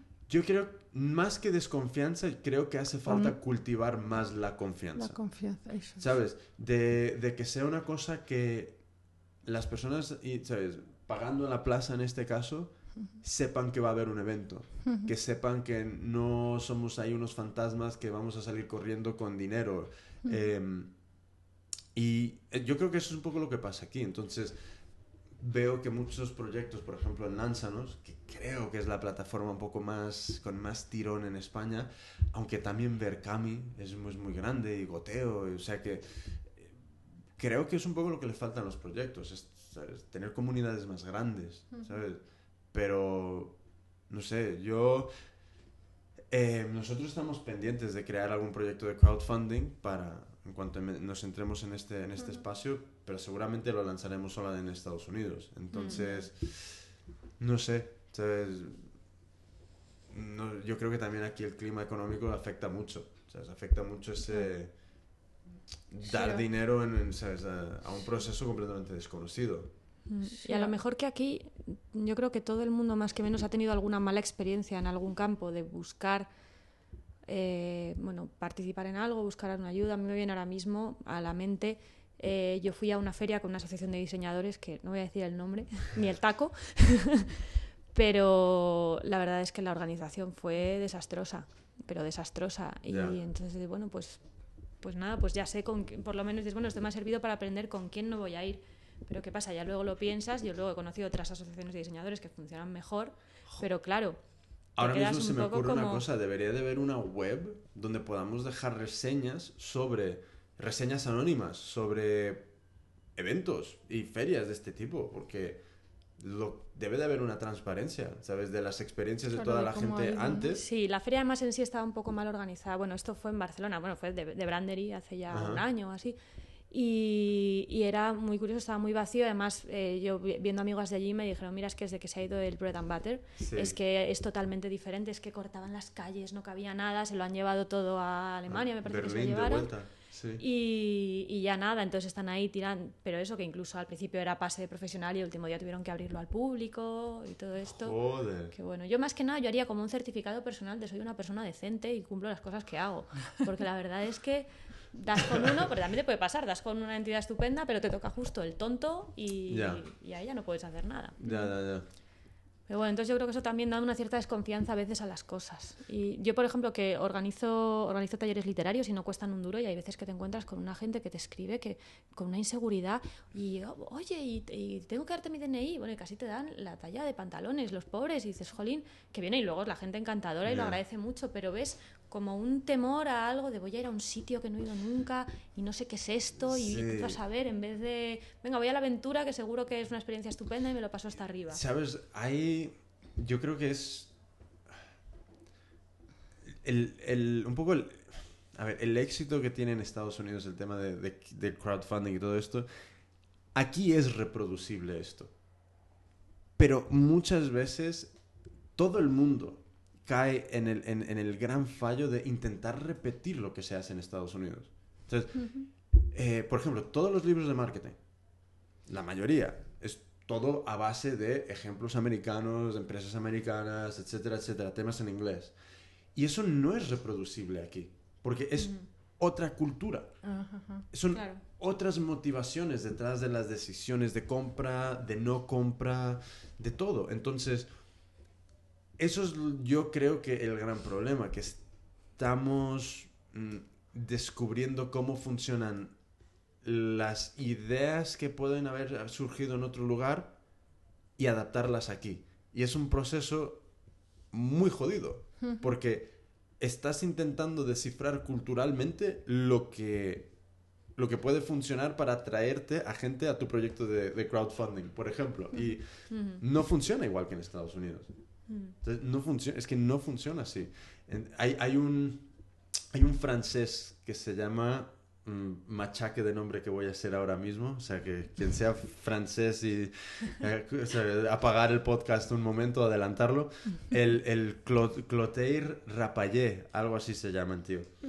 Y básicamente eh, es un mega genio del marketing. Pero lo que él hace es, en lugar de basarse en encuestas y estudios de mercado, etcétera, etcétera, él lo toma desde el punto de vista de antropología y psicología. Entonces, cuando a él le encargan introducir un producto en un país, él hace un estudio completamente cultural de cómo el país reaccion puede reaccionar y cómo ha reaccionado a otros productos similares. Entonces, adapta todo, toda esa información cultural a, a un proceso de, pues, de marketing y de, y de comunicación. Entonces, ¿qué pasa? Pues hay veces que los productos se tienen que transformar, adaptar o directamente no introducirlos. Claro. Y eso es lo que nos hace falta aquí. Nos hace falta ese trabajo más casi antropológico, de entender un poco estos procesos de, de- de compra y, de, de cómo animar a la gente a, a, si no nos conoce, a tener más confianza en que, en que somos transparentes. Fiables, claro. Sí, Es- es-. A, a mí es una cosa que le he escrito ya un par de veces a este hombre, básicamente ofreciéndole de todo lo, que, lo, lo poco que tengo para ver si puedo ir y, y trabajar para él algún, Ya. algún verano o algo para... Porque él tiene un estudio publicado de, de cada país Ajá. Ujú. y hay uno de España, Ujú. pero no se puede encontrar por internet de gratis. Entonces, ¿qué pasa? Que no sé cómo conseguirlo y he intentado de, to- de- ¿sabes? de varias formas. Todavía no, no, no he tirado la toalla, ¿sabes? Eh, Entonces, de alguna... Porque me encantaría saber qué es su opinión. Claro, claro, claro. Eso sería eh, como... Información in- increíble. claro. Claro, Sí, sí. pero... No sé, de momento Bueno. no le he dado al clavo de cómo... Igualmente tú. Igualmente tú le, le llamas y te dices, "Ten, te lo envío por mail. ¿Y, ya, ¿Y le has escrito para...? Le he escrito, sí. Y, y no, Nada, no contesta. De momento no. Tienes que llamar, que es lo que hace ella. Llamar, Llamar. por teléfono. güey, e- eso es, una- o sea, es un gran fallo y lo admito que llamo poco. Sí. Llamo poco, es como... Bueno, a veces no da Bueno, tiempo. depende, no tendrá el teléfono, porque yo llamo a los... el teléfono que ponen en las webs, de Ya. casi todo el mundo lo pone, ¿no? Es bastante ¿Y qué es lo que os- os traéis en manos con, la, con el proyecto este de las camisetas? Yo voy a ir a por una cerveza. ¿Queréis agua Vale. o algo? No, gracias. ¿Nada? ¿Estáis bien? Yo Sí me que- tomo una cerveza, sí. Vale, pues empezar a hablar de esto que yo me lo conozco un poquillo y así... De lo de las camisetas. Sí. Vale. Explicar un poco de, de qué Bueno, pues cuéntalo tú que yo he hablado. Vale, pues lo cuento yo. A ver, bueno, esto surgió bueno, a raíz de varias cosas. En primer lugar, que nos apetecía hacer algo conjuntamente y luego, eh, pues mi madre contactó con una chica que tiene una web de recortables, que ya de paso aprovecho para promocionar, que es mi casita de papel, ¿verdad? Y bueno, y estábamos, estaba ya pensando y diciendo, podríamos hacer algo conjunto con ella, porque es una chica que además tiene un canal muy bueno, de hecho ha montado ahora una tienda ella con productos inspirados en recortables. Y entonces al hablar de esto, pues nos vino a la memoria que yo hace mil años hice una camiseta y le puse, eh, hice con tela, tres trajecitos, entonces la muñequita la podías vestir pues de cóctel, de gala y casual, digamos. Y entonces aquello que como que nos vino a la memoria y dijimos, ah, pues ¿y por qué no hacemos un prototipo de esto, pero mejor para niño, que al final pues es el que juega con el recortable y todo esto, y a raíz de eso pues empezamos a hacer algún prototipo, eh, pintando pues muñecas, eligiendo trajecitos que pensáramos que podían gustar, y bueno, luego toda la parte de de un poco ya de perfeccionar la imagen, que mi madre controla muchísimo Photoshop y además tiene, pues como ya te ha contado ella, que es muy hábil buscando producción y, bueno, se deja la piel en eso, que es una pesadilla.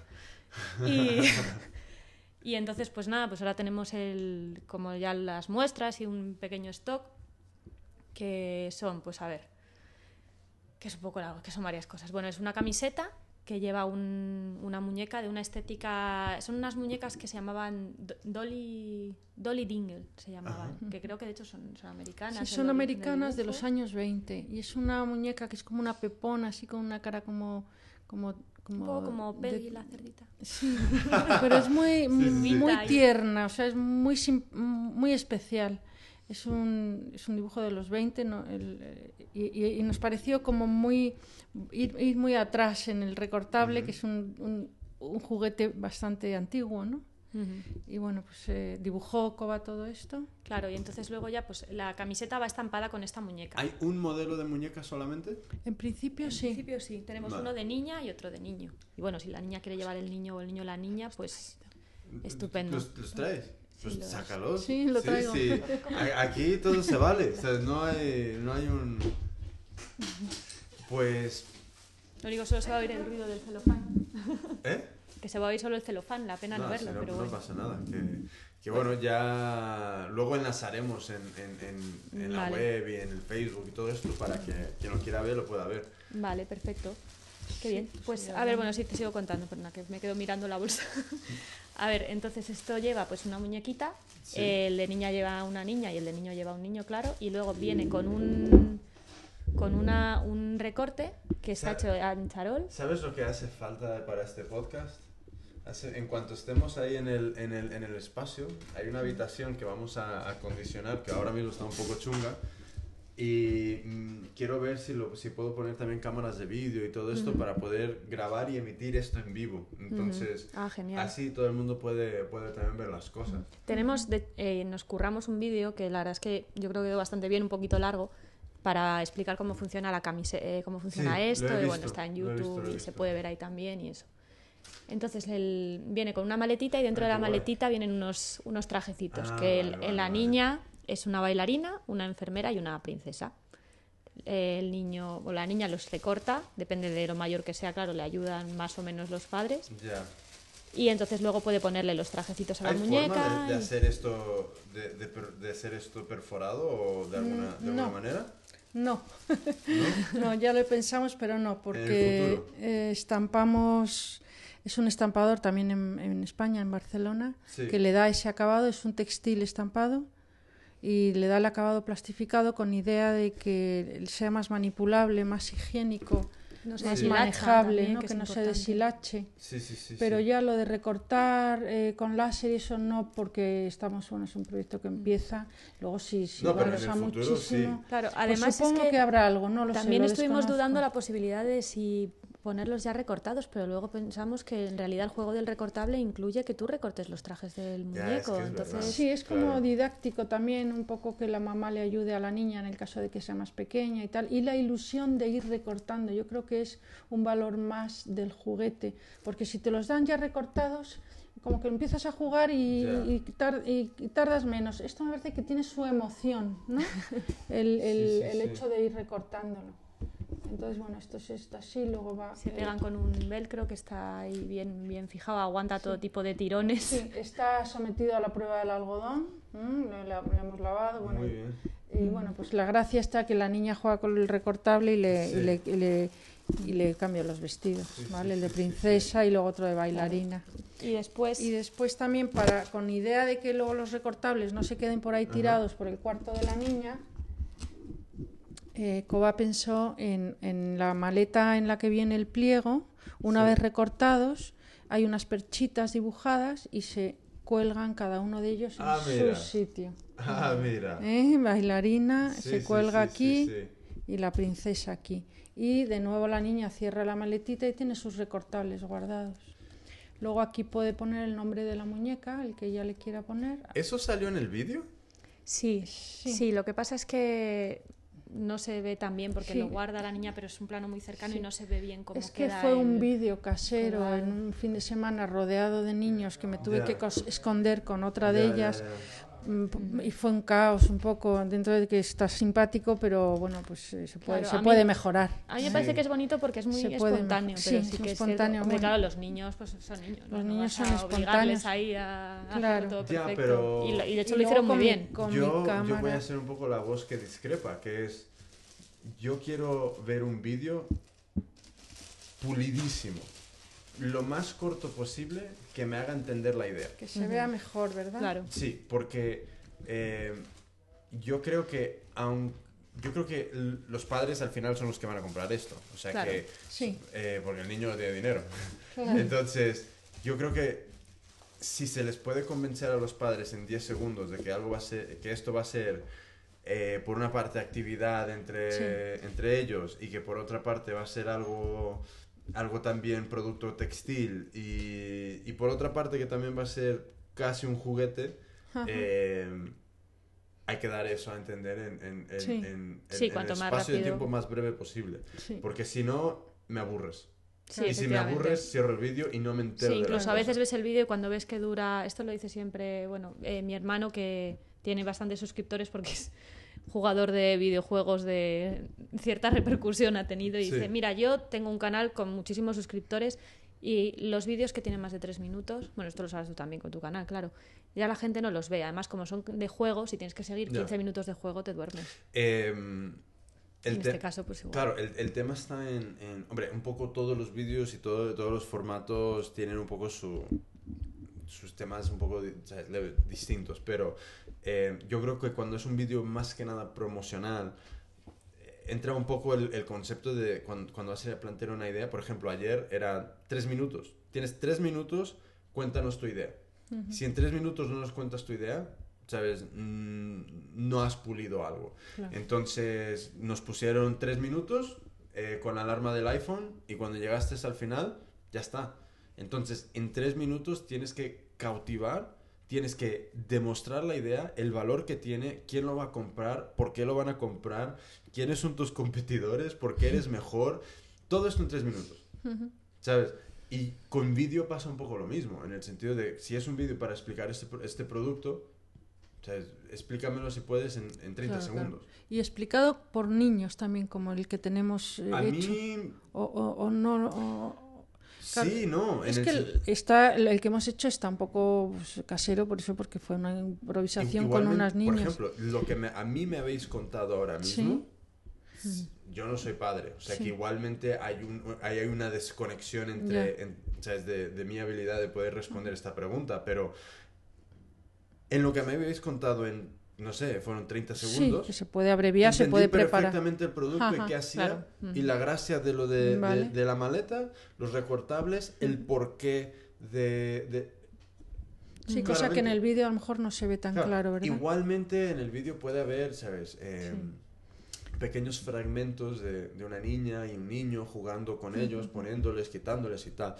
Pero hay que convencer. Claro, claro. sí. ¿sabes? Salvo si estuviésemos en la tele. Entonces en la tele tienes que convencer al niño de pedírselo a los padres. Claro, claro. Pero como no van a ser los niños que vean esto, Claro, es el padre que compra. es el sí. padre que lo va a ver en Sí, internet. la verdad es que nosotros tenemos pensado, o sea, ese vídeo fue una cosa un poco para poner en el blog, pero tenemos Sí. pensado hacer un vídeo para Claro, es más una este explicación de cómo usarlo. Claro. Y de hecho o sea, estábamos este mirando la posibilidad, porque el, el, digamos, problema que tiene esto es que, bueno, en la página que tenemos sí que a través de ahí vendemos, pero es difícil eh, ponerle un coste lo suficientemente bajo como para meterlo en tienda. Entonces estamos mirando la posibilidad de producir fuera. Y claro, ahí es donde queríamos hacer a lo mejor esto de buscar financiación y ya hacernos un plan para hacer una producción más grande, para poder distribuirlo, incluso a lo mejor buscar una feria.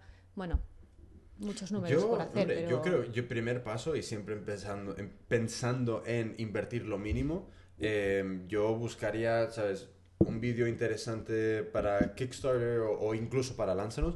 Problema de Kickstarter es que tienes que tener una cuenta en, en un banco americano. O sea que el banco tiene que estar en Estados Unidos. Entonces, eso es el- la, realmente la única barrera. Eh, Creo que hay bancos que te permiten abrir cuenta por internet y todo esto, pero ahí sí que no- 100% no tengo respuesta. Pero si se puede solucionar ese problema, eh, es cuestión de pensar mucho y, y- y- y diseñar un buen vídeo que explique la idea por, y por qué que- queréis hacer esto.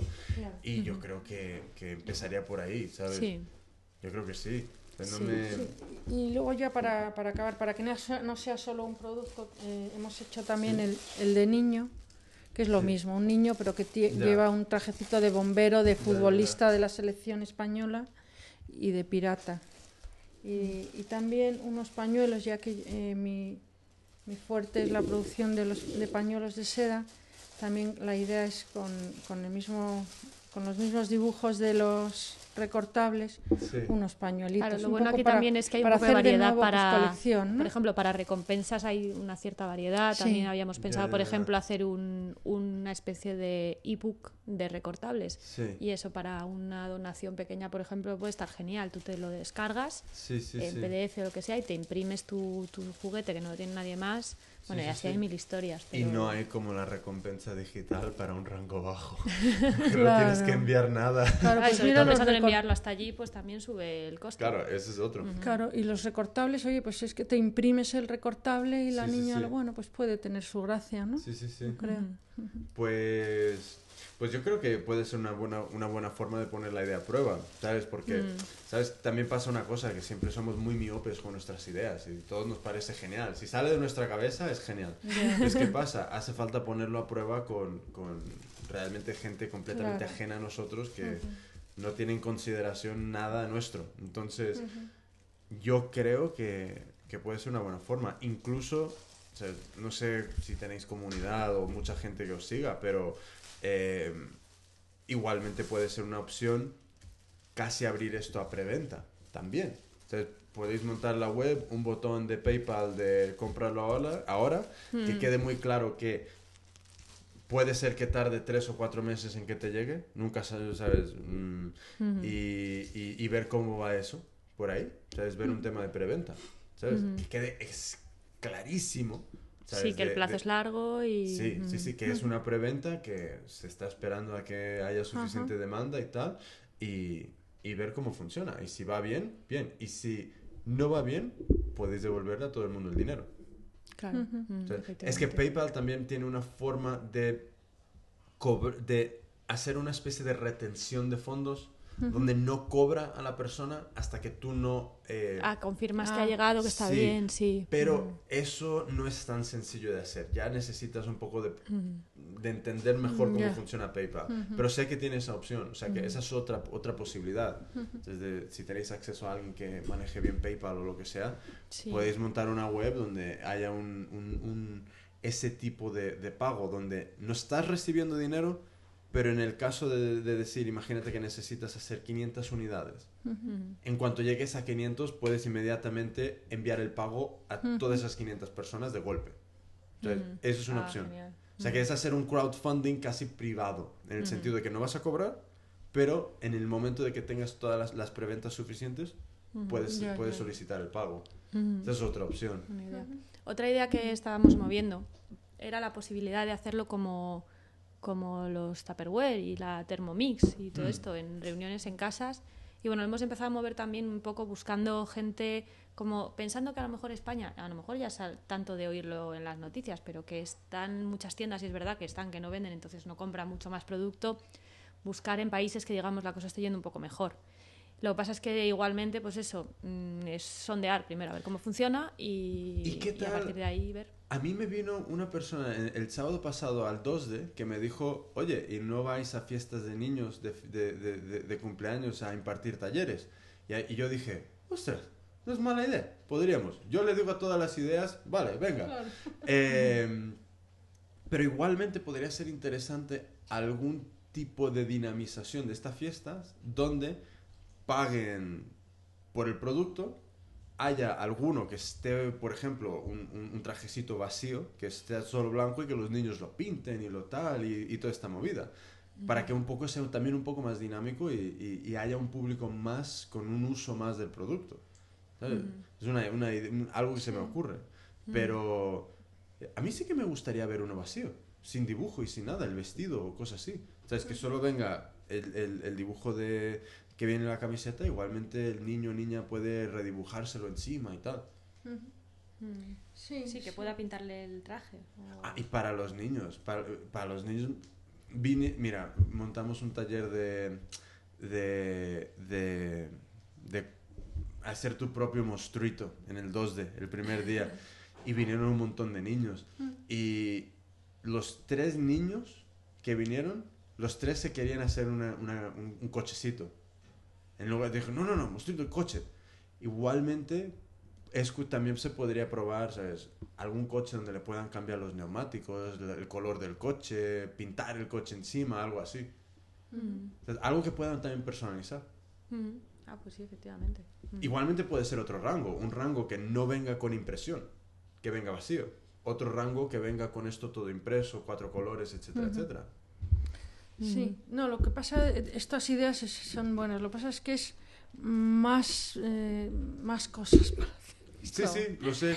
A mí me pasa lo mismo. A mí cuando me vienen con, ah, podrías esto y el otro, la única respuesta que me sale es, es que, vale, podrías tú por mí. Sí.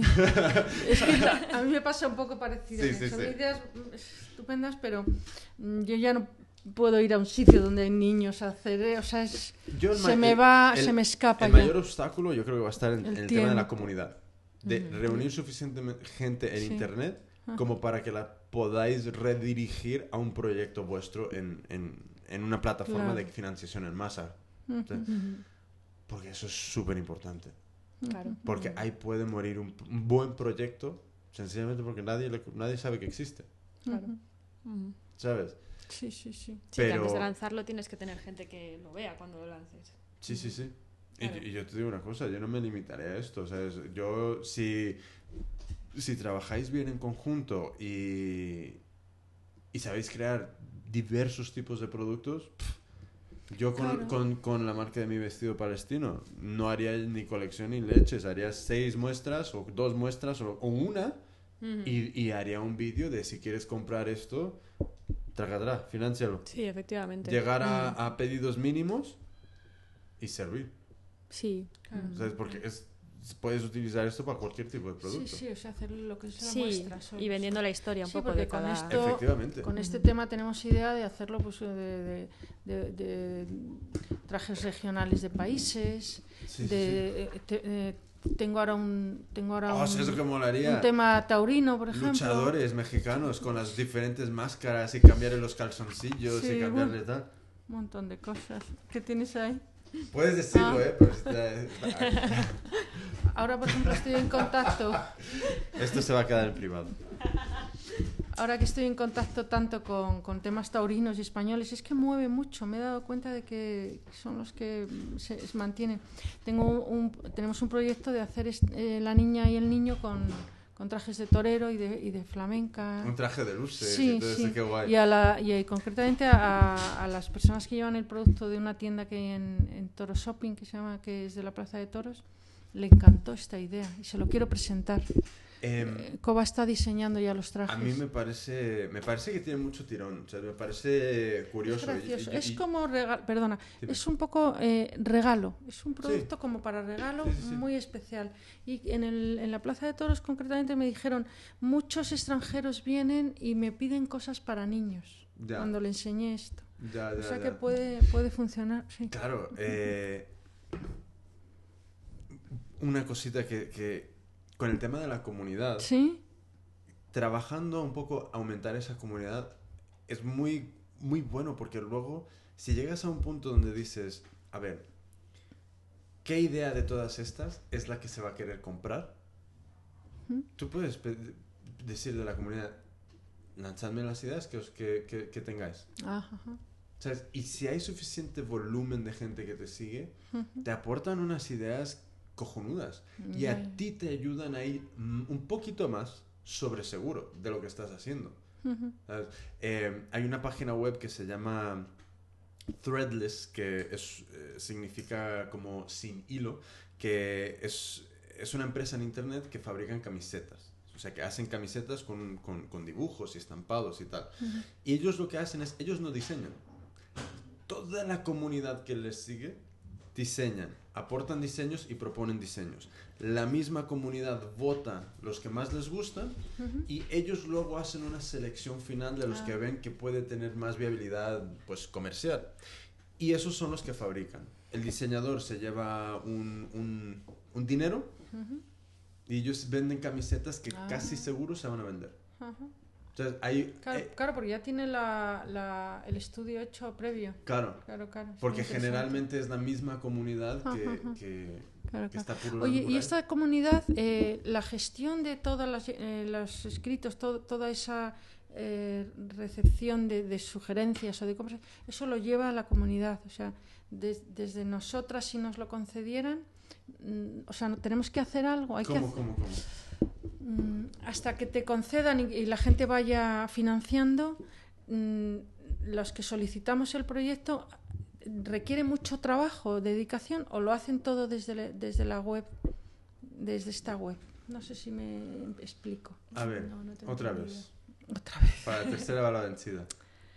Eh, mm, supongo que mandamos ya el vídeo y les gusta nuestro proyecto Vale, y a lo la web de- cuelgan. de- de a la fi- de web, la de crowdfunding, de eso, financiación en masa, sí. Entonces, todo lo que es la gestión de, de la gente que va pidiendo, va, va poniendo, va, vamos, va, va financiando y, y sugerencias y eh, con esto que me acabas de decir, eso lo gestiona los, los de la web, Ellos tienen toda la infraestructura montada. todo. Entonces, nosotros podemos intervenir en, uno, sabemos quién ha financiado, y dos, podemos estar subiendo actualizaciones como si fuese un blog de- del proyecto. O sea que imagínate que dices, mira, si superamos eh, la financiación en un 30% por encima de lo que queremos, eh, vamos a introducir un nuevo producto, o vamos a tal, o vamos a lo que sea, o vamos a mejorar el producto, o lo que sea. Puedes ir haciendo actualizaciones, pero no, tú no te tienes que preocupar de nada Claro, más. a mí me preocupa, como, como ha salido varias veces, los tiempos de dedicación a cada cosa. es- Para meterme en el lío o no meterme. O es sea, que va- va- va- eh, si- ¿Qué tiempo? O sea, si, si, si, si yo me meto en este proyecto, a lo mejor es que no puedo hacer otra cosa más que ese proyecto. Mira, son. No lo creo que hay no lo hemos hablado, pero- límites de, de tiempo para la duración del, de- del proyecto. Entonces creo que. Sí, creo que el máximo son dos meses, ¿no? Sí, cosas así. Sí.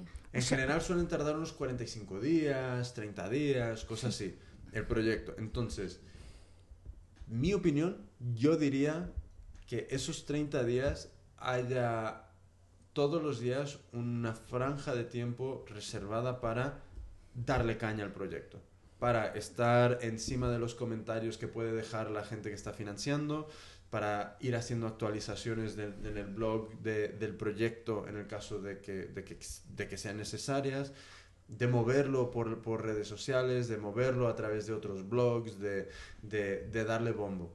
Porque mm, me parece un gran fallo eh, intentar dejar al azar el éxito del proyecto. Entonces nosotros sí que tenemos que intervenir un montón.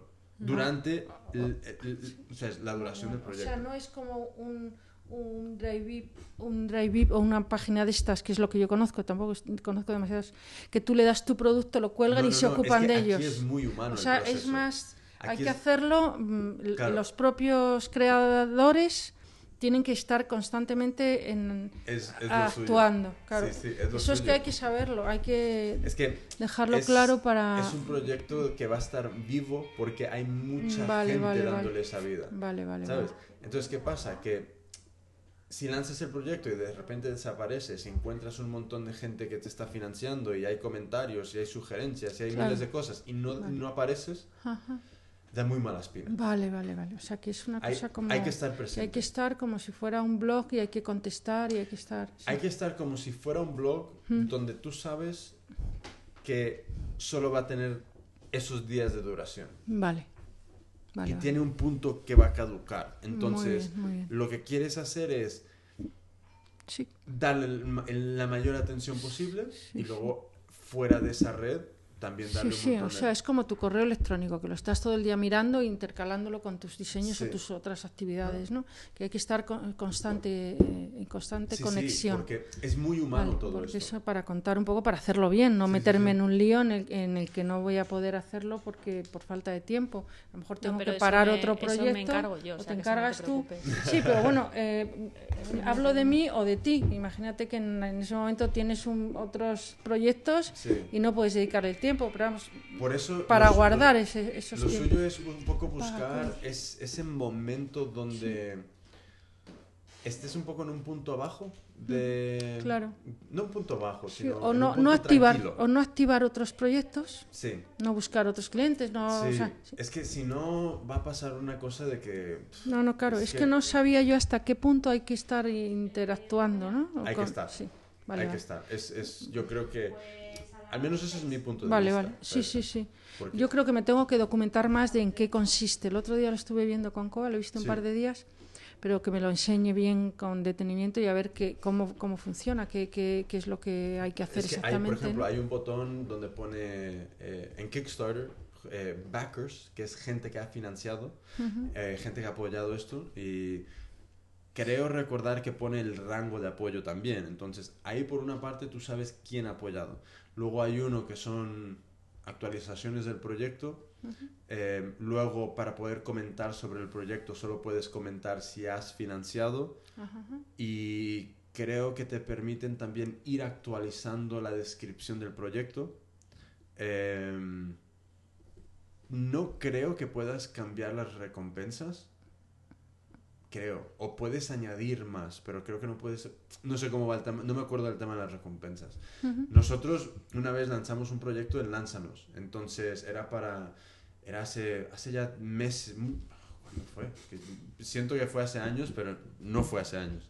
Eh, donde queríamos financiar unas... Era navidades pasadas, creo. No, primero... No me acuerdo. Entonces era para financiar, comprar unas máquinas de coser para nosotros tenerlas en propiedad para poder montar todos los eventos que nos dé la gana sin preocuparnos de tener máquinas de coser o no. Entonces, ¿qué pasó? Fracasó el proyecto. Eh, a posteriori, todo se esclarece. ¿sabes?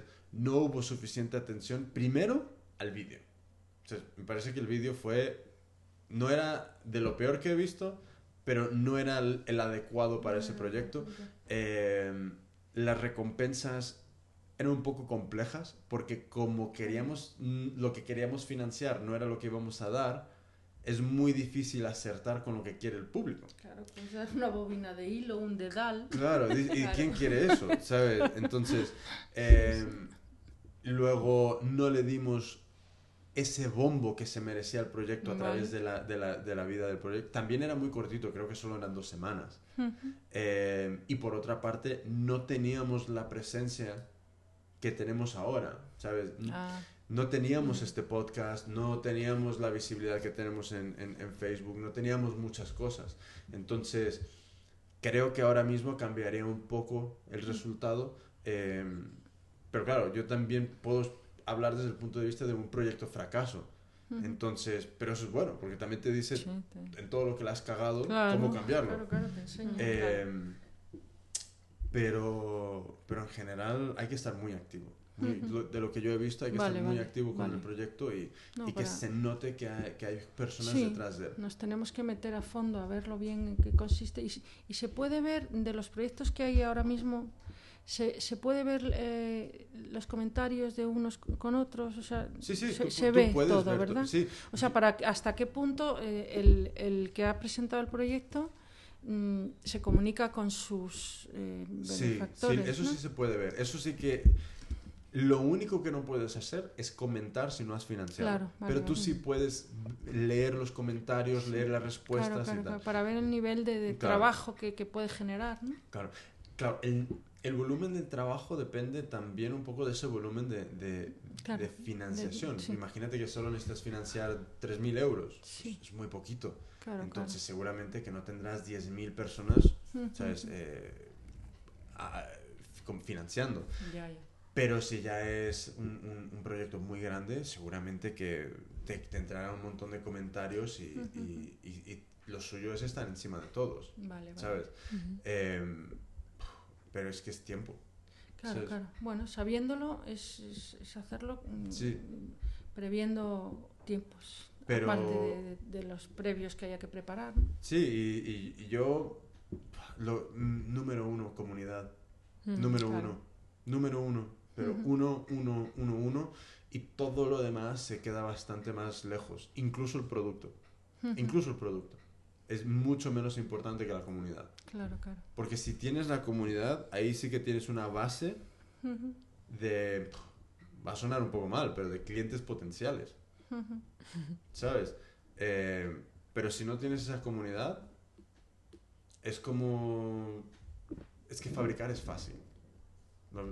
Sí, y tú sabrás más que nadie que Tener vender... ideas es relativamente fácil también. mm, pero véndelas. Pero véndelas. No, a mí me- cóbralas. sí, a mí eh, me dicen muchas amigas, ay, pues ¿y por qué no haces? ¿Y por qué no haces? Digo, pues mm, véndemelo y luego lo hago. sí, y sí, claro, las sí. dejo ya de cuadros, ¿no? Sí, sí, porque sí. es verdad, la gente con todo su cariño, pues te dice, porque, ay, ¿por qué no haces también una muñequita que tenga un pirulí aquí? Lo sé, lo Pues sé. venga, lo véndemelo sé. y luego lo todo, hace. todo lo que todo el yo mundo, te he sí, hecho sí. es todo lo que me hacen a mí Sí, todos ¿verdad? los días y dices, Claro. sí. ay por Dios, sí, sí, sí, pero no tengo asistentes, no tengo equipo, No no, puede tengo, ser. no. ¿Sabes? Entonces, Ide- ¿qué pasa? Ideas nos sobran, ¿verdad? En, en cierto sentido sí, ¿sabes? Eh, sí. Pero lo que hace falta es desarrollo, vender, ¿sabes? Desarrollarlas, sí, eh, sí. equipo que las desarrolle, etcétera, etcétera, y, y luego y, las y quién las compre, que es el, yo creo que es lo primero que hay que mirar, quién te puede comprar esto. Por eso, ¿verdad? un poco lo que a mí me ha pasado sin, sin diseñarlo de esa forma es el, el canal de YouTube de, de, de Yokoso. Ya los números están sobre los... eh, y me- me- los tengo muy frescos porque ayer presenté una movida que tiene que ver con esto. Eh, son 8.000 más de 8.000 suscriptores, más de 50.000 eh, visitas únicas al mes. eh, y, no, no visitas, sino usuarios únicos al mes que están viendo algún vídeo. Y, y claro, ¿qué pasa? Que, joder, luego, una vez tienes eso, puedes diseñar algo relevante que venderles. Que necesiten. Que les solucione un problema y que sea útil. Claro, claro. Oye, pues eh, precisamente quería que me contaras un poco eso de Yocoso, porque me, me contó Coba lo de que das, eh, explicas cómo coser un botón. Sí, sí, y me, sí. me encantó Ah. la idea. Entonces quiero que me hables tú ahora un poco de eso. Ah, es, Eh, a ver, yo Aunque me empecé, lo contó, perdona, pero se No, me olvida. yo empecé Yokoso como... Como un hobby. Como quien va y dice, me voy a apuntar al equipo de fútbol del barrio. Pues para mí fue, voy a hacer vídeos para subirlos al YouTube. Entonces eh, me creé un canal. El primer canal se llamaba Jimmy Flores ES.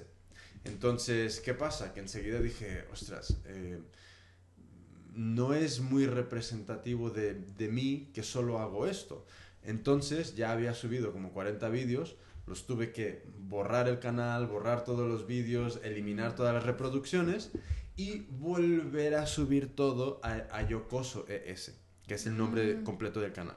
Entonces, eh, empecé a subir vídeos. O sea que empecé a subir vídeos, subir vídeos, subir vídeos y poco a poco van entrando los comentarios, van entrando las reproducciones, se va suscribiendo gente eh, y vas viendo que, que interesa, que hace falta, vas, vas conociendo lo que necesitan las personas. Lo, lo que más me ha alucinado a, a día de hoy es que soy para mucha gente la única forma de estudiar que tiene. Que es como, o por falta de dinero, literalmente, o por estar muy lejos de una escuela, o por no tener tiempo, lo único que pueden hacer es ver, ver algún vídeo en YouTube. Ya, perdona, y Dime. son vídeos todos eh, en, en torno al- al- a, la Costura, costura. y sí.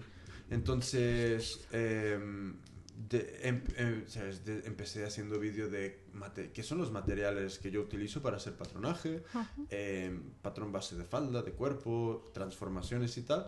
Y ahora estamos en...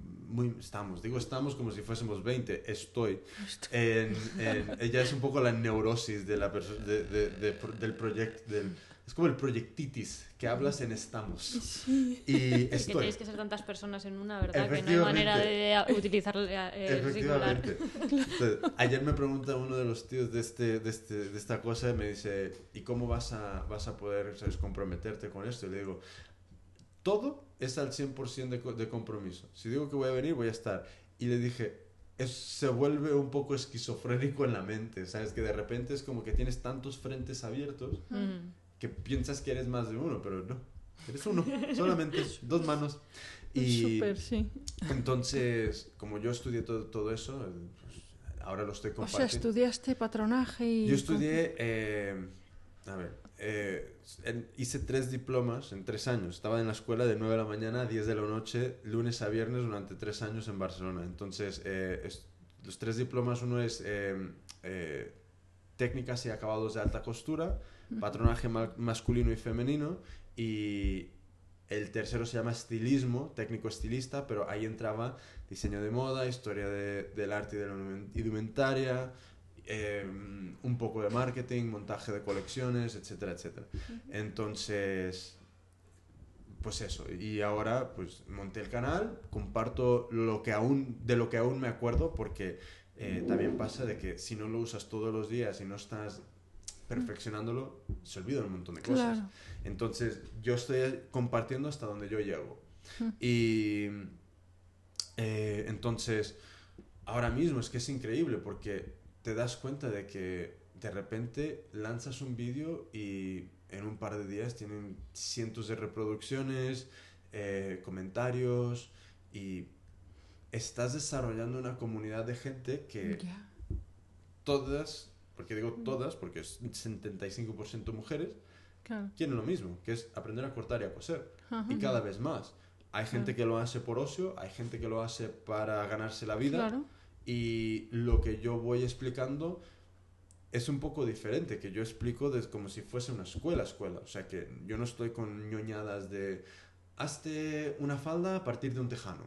Hmm. Eso podrá venir, pero mi base es muy institucional en el sentido de patronaje, transformaciones. eh, no, es- no es tanto lo que yo llamo ñoño, que es un poco lo que, lo que purula demasiado por, por YouTube, que son cosas de... Bueno, no sé, es bueno también, pero yo hago otra cosa. Y ahí está, ¿sabes? Es, es un trabajo de que ahora mismo llevo casi este mes que no he subido ningún vídeo por... Salió el tema del local, nos metimos en esto, nos metimos en el evento y nos seguimos metiendo en cosas, entonces espero que para dentro de un mes o mes y medio se empiece a normalizar el tema y poder empezar a, a grabar otra vez de nuevo. y, y mi meta es esa, mi meta es seguir grabando, seguir produciendo, por otra parte eh, crear un producto relevante a esta gente para poderles ven- vender algo y, y que sea útil y luego seguir creciendo el canal. Ahora mismo voy a, voy a presentar el canal a un concurso que tiene YouTube, que YouTube lo que quiere hacer es fomentar la creación de canales nuevos de, con contenido muy original. Entonces tienen un concurso que se llama YouTube Next Up, que es eh, youtube.com barra NEXTUP. Y básicamente eh, tú haces un vídeo de 3 minutos, tienes que tener un canal que ahora mismo tenga entre 5.000 a 100.000 suscriptores. Eh, hay unas bases y luego tienes que hacer un vídeo de 3 minutos explicando de qué es un poco esa vuelta de tuerca que le vas a dar al canal. Eh, si te eligen, te envían una semana a Londres a, a pre- a una especie de estudio escuela que ha montado YouTube ahí. Eh, y luego eh, te dan un premio de 4.000 euros de equipo de producción de vídeo y otros 3.000 euros en metálico para invertir en el canal. Entonces lo que hay mucha necesidad de canales con vídeos originales. Entonces, eh, o sea, por suerte, me encuentro con, ¿sabes? Llego a los requisitos y, y, y vamos, a, vamos a ver qué pasa.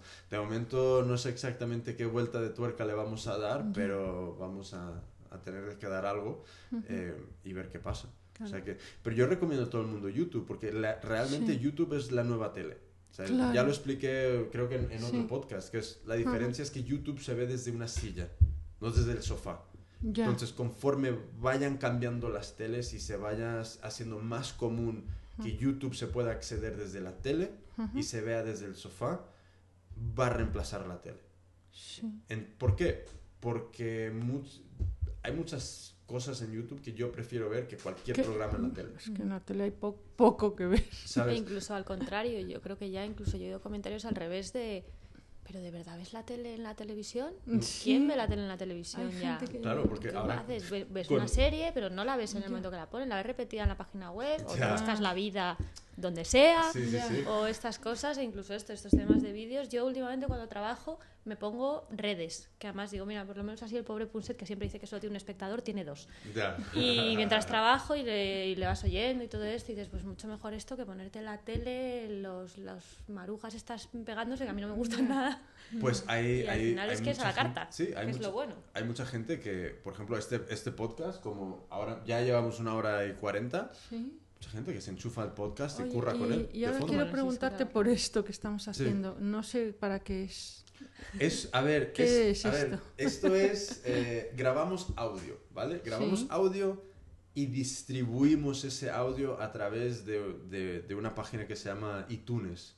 Ah, esa la conozco porque te- oigo música por ahí. Vale, pues a través, es de la única Sí. forma que puedes encontrar este podcast Ajá. es a través de iTunes. Entonces, ahora te digo por qué. Entonces, grabamos esto, son este tipo de conversaciones con gente que a mí me parece que, que está haciendo algo interesante, porque al final es mi criterio, mi podcast. Si quieres, si, si tienes otro criterio, montate otro. Que yo quiero, yo quiero escuchar algo, algo así, pero no conmigo. y, a ver, se me ocurrió esto, que me repito, pero bueno, eh, porque yo escucho muchos podcasts en inglés, de, sobre todo de cómicos. Entonces, eh, uno de ellos montó uno donde sus colegas venían a hablar con él a casa. Eh, él ya tenía su fama antes, pero tampoco era enorme. Entonces, antes del podcast, él para llenar un, un- teatro, por ejemplo, o, o cualquier actuación, tenía que hacer lo típico, ir a la ciudad, radio por la mañana, más radio por la mañana, tele el día anterior, mucha tele, promocionarlo, promocionarlo y ver qué pasaba. Después del podcast, después de montar el podcast, después de crear esa audiencia, después de, reunir a todo este grupo de gente que lo escuchaba, solo tiene que enviar un tweet y llena a foros, los llena. Entonces, se le conoce a él muy bien, se conoce a todos sus amigos, todos sus amigos ahora, ahora mismo también están llenando sitios solo con, con utilizar el Twitter o el Facebook porque ya les conoces y te sientes como si eres parte de, de- como si casi como si eres amigo de, de- de esta persona porque joder compartir conmigo por ejemplo eh, con cada podcast más de una hora y media una hora y tal ¿sabes? al final te sientes un poco coleguilla mío. Ya, y, y claro. pasa lo mismo con esta gente. Entonces yo un día dije joder ¿por qué no montamos nosotros esto nosotros otra vez el yo ¿por qué no monto yo esto y hablar con las personas que siguen a Hecho por mí, que, que, que están en, un poco en el, en, el, en el entorno del diseño eh, eh, aquí en Madrid y, y, y ver qué pasa, a ver si, si, si la gente se anima y quiere, quiere hablar. y poco a poco sí, ¿sabes? Creo que este será el número 22, 23 que grabamos. Eh, hemos estado en la portada de podcast de, de, de iTunes al lado de TED. Eh, increíble. Solemos estar en el top 10 de arte y diseño. Estamos como podcast recomendado en, las, en, la, en, el apartado de marketing y en el apartado de moda y belleza. Eh, entonces, ¿por qué a través de iTunes?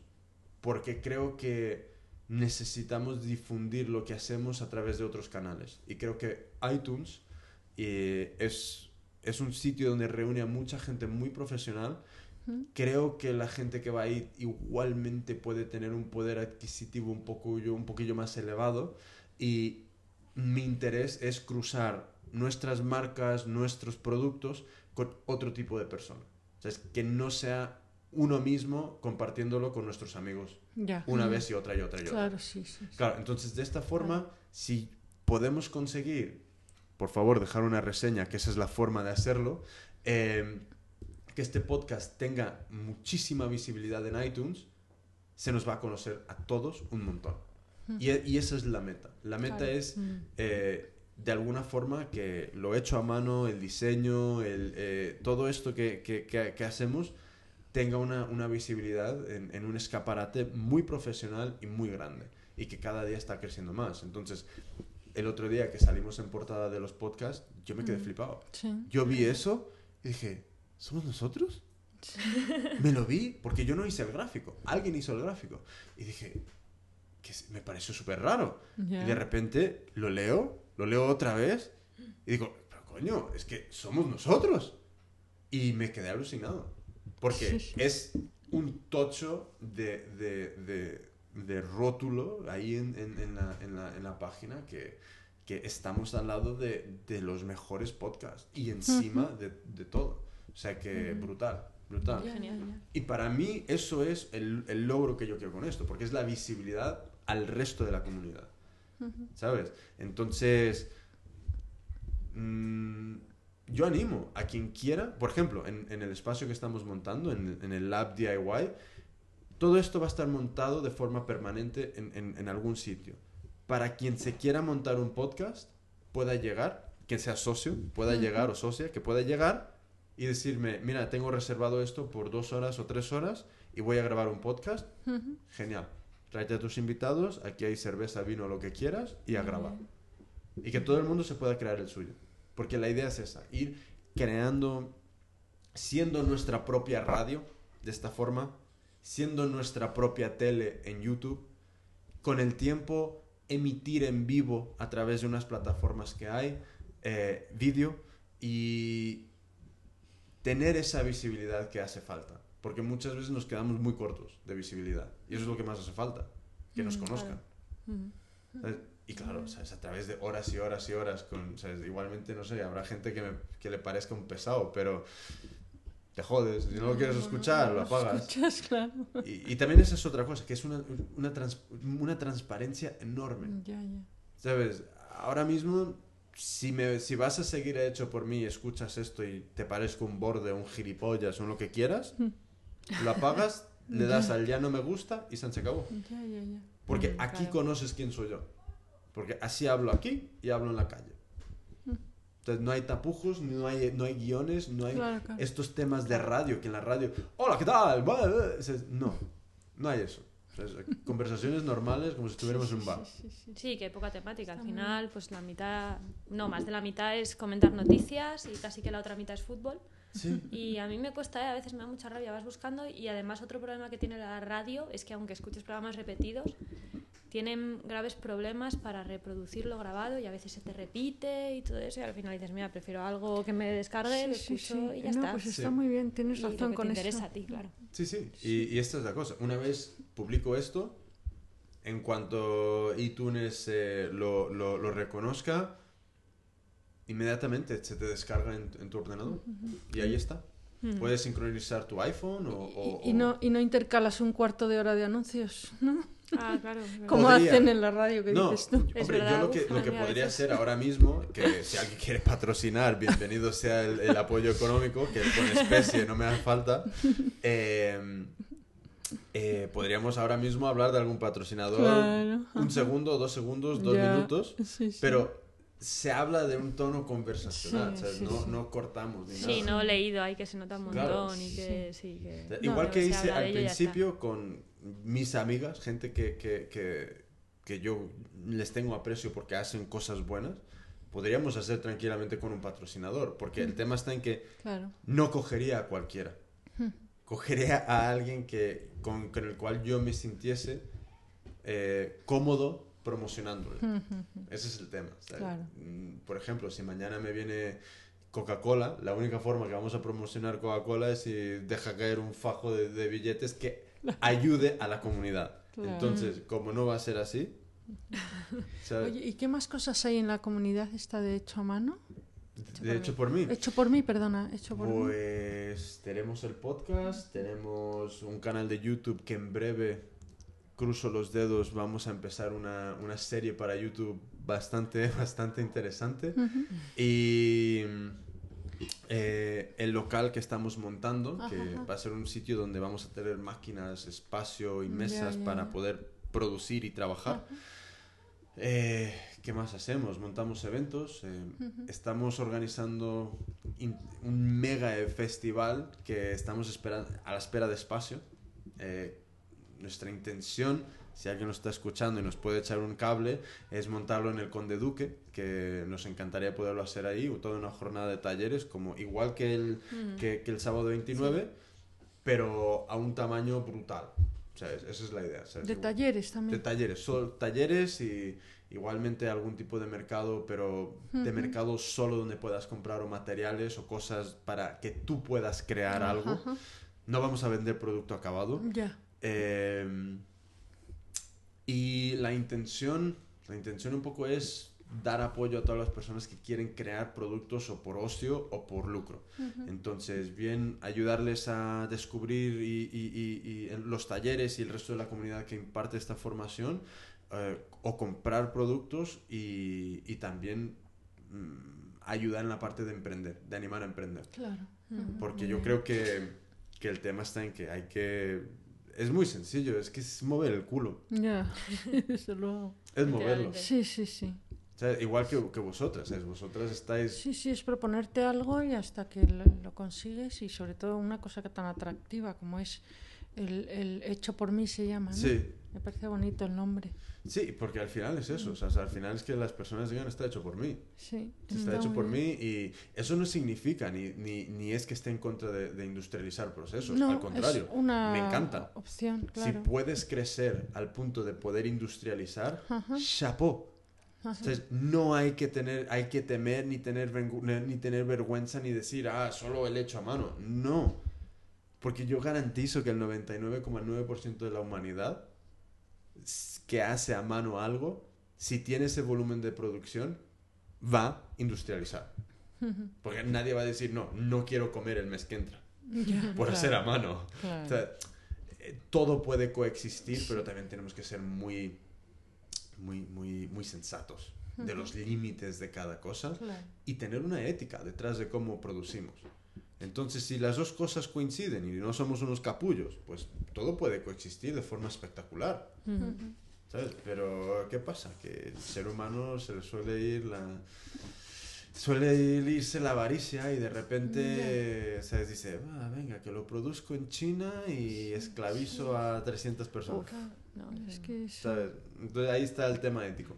Y ahí ya uno no puede arreglar esos Claro, no problemas. claro.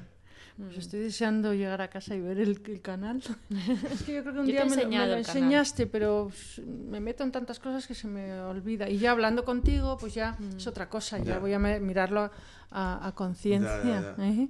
Y además con un tema de costura tan simpático, me parece súper Sí. atractivo. Sí, sí, sí. Y ahora eh, estamos, hemos hecho dos colaboraciones, tres colaboraciones, que esa es también mi otra intención. Una vez yo he hecho este primer trabajo de, de dar el empujón al canal y, y que haya un poco de movimiento, eh, a mí me encantaría seguir haciendo lo que hemos hecho, que es, hemos colaborado con Gema Gómez de Slow Fashion Spain en una serie de vídeos sobre moda sostenible, que han sido sobre todo conversaciones sobre temas de moda sostenible. Eh, luego colaboramos con Olga de Tejemundos en, en una serie de vídeos de cómo hacer una pulsera eh, tejida, creo que era. Eh, y luego también colaboramos con Ale de, de la marca Bichus con- en una serie de vídeos de, de- de técnica de amigurumi. Entonces, Migurumi, amigurumi no sé qué es. es una especie de. eh, como de. Punto. Ale, no me mates. Eh, todo el mundo ir a Bichus y ver qué es amigurumi. Pero es una, Amigurumi. es una técnica japonesa de crear muñecos tejidos que básicamente tejes formas en tres dimensiones. Ah. Creo que lo he dicho bien, creo. Pero entonces colaboramos con, con estas personas y, y a mí me ayudan en... Tengo vídeos nuevos que, que lanzar eh, y yo les echo una mano en que les doy un tráfico continuo hacia sus marcas y hacia sus proyectos. Claro. Entonces, eh, es un apoyo que, que nos hacemos mutuo, ¿sabes? O sea que mm, eso es lo bueno luego, que al final las comunidades realmente son pequeñas, especialmente en, en- en Europa y en España, que no hay millones y millones y millones de personas. En, gen- ¿sabes? En general se puede llegar a que todo el mundo se conozca. Mm, sí. Yo estoy viendo también que además ahora hay muchísima moda de... Tú sabes que hay espacios donde se reúnen a, a hacer patchwork Sí, y a hacer eh, punto, Sí. eh, ganchillo. sí. O sea, que va un poco en torno a, la- también que es que hay, bastante moda de, de, de crear, o sea, de, distraerse. Las señoras van a, se reúnen en que- torno a una mesa y es les un- dan unas clases. Sí, yo creo que Bueno, tiene mucho que ver con un poco eh, todo el descontrol que hay en- ahora mismo en, en- en la sociedad y, en el mundo. Volver a aprender estas técnicas de, entre comillas, toda la vida, Sí. eh, yo creo que nos devuelve un poquito de control sobre algo del entorno, ¿sabes? No, no, si nosotros aprendemos a hacer punto, eh, creo que nos da una seguridad en, en aprender algunas habilidades que generalmente ya no tenemos, Sí, ¿sabes? Yo creo además que hay mucha gente que no ha descubierto lo que es el hacer algo manual y cuántísimo ayuda. Eh, yo hace años ya sa- sabía que había ejecutivos, eh, altísimos ejecutivos, que luego hacían punto de cruz o, o punto. Y, y eso es bueno, pues porque esos ejecutivos han, han, han dicho, bueno, pues voy a probarlo, pero claro, es que en principio dices, oye, ¿por qué no haces punto? Y dice, ¿cómo? De- mandé, ¿no? Entonces, la gente que, que realmente eh, se anima a hacerlo, es que es, es, que es un- una forma de relajarte, de entretenerte y luego de ver un resultado de algo que haces tú. Me parece eh, importantísimo, Y eso es ¿verdad? una parte. Sí, Porque una una parte es la textil, que en general es de la que siempre hablo porque es la que más conozco. Pero por otra parte, este movimiento del, del, del do it yourself, del DIY, del hazlo tú mismo, es en- en- ¿sabes? engloba desde lo textil y pasa por eh, la electrónica y la robótica y pasa por el bricolaje y Sí, manualidades En y el caso cultivar. mío, el de eh, pintar. Sí, Yo me, me- entonces me encanta. la filosofía en sí es hazlo tú. Ujú. Aprende a hacerlo tú. Eso no significa que tengas que crear todo. Claro. Y luego hay otra cosa, mucha gente mm, te dice, ay, hija, yo es que no sé. Digo, bueno, ¿y qué te crees? ¿Que yo sabía? Lo harás a lo mejor no tan bien como yo, que tengo unas eh, algo innato y tengo unas cualidades especiales en Eh, dibujar o en... También pero es, la cuestión- práctica. Es la práctica. También. Una hermana mía que es muy trabajadora y es una gran mm, eh, cosedora, no sé si puedo decir esa palabra, modista, Costurera. costurera, cosedora, perdón por la palabra, Eh, costurera, o sea que siempre Te se ha he hecho los trajes, contagiado. se, se hace los trajes y tal, y decía, eh, cuando yo empecé a hacer dibujos para las telas, hacía unos dibujos pues monos, ¿no? Pero luego ya he visto la diferencia de 10 años después y mi hermana dice la palabra el oficio. El oficio hace muchísimo. Entonces, toda esa gente que no sabe, que te dice, no, es que yo no sé, o como cuando yo digo, pues yo me tiño yo el pelo.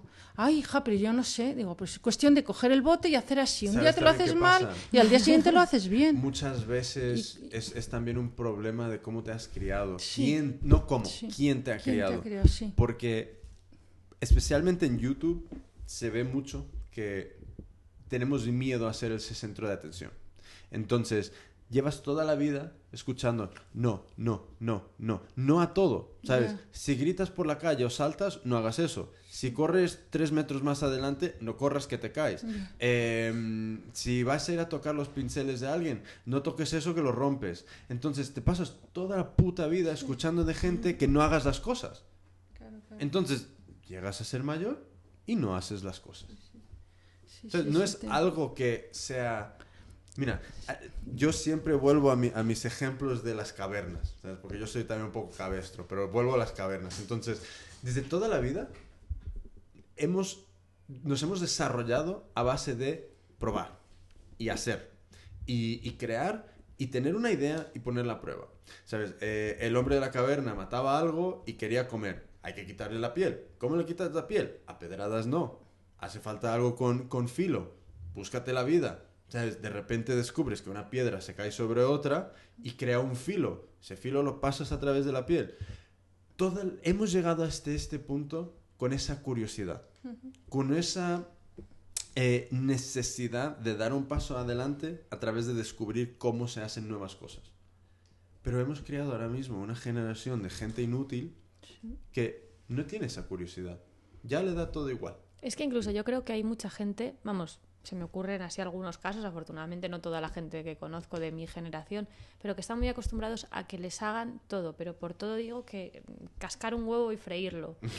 y, y entonces ves que, a ver, yo lo pienso, y a mí me resulta muy gratificante algo que no sé hacer, digo, pues venga, voy a hacerlo, a ver si me sale. Y lo haces y te sale mejor o peor, pero te ha salido. En cambio, hay gente que lo que tiene, en lugar de buscar como una especie de satisfacción o de seguridad en saber hacer algo nuevo, lo que tienen es miedo. Porque nunca han dicho, bueno, y a ver cómo narices me las empaño yo para hacer esto. Y entonces son sota, caballo y rey y, y lo pasan realmente mal.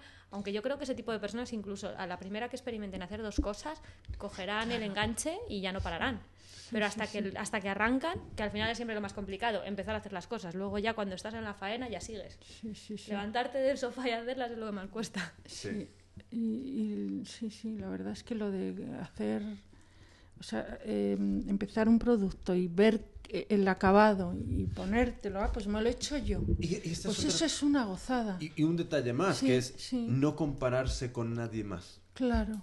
Esa es la otra. Si es el miedo, no, es que a mí no me va a salir igual Claro. que a ti. Bueno, pues es que a mí Pero no me salía igual nada. hace 10 años y no ahora pasa sí. nada. Es que ese es el tema. No, importa. Claro.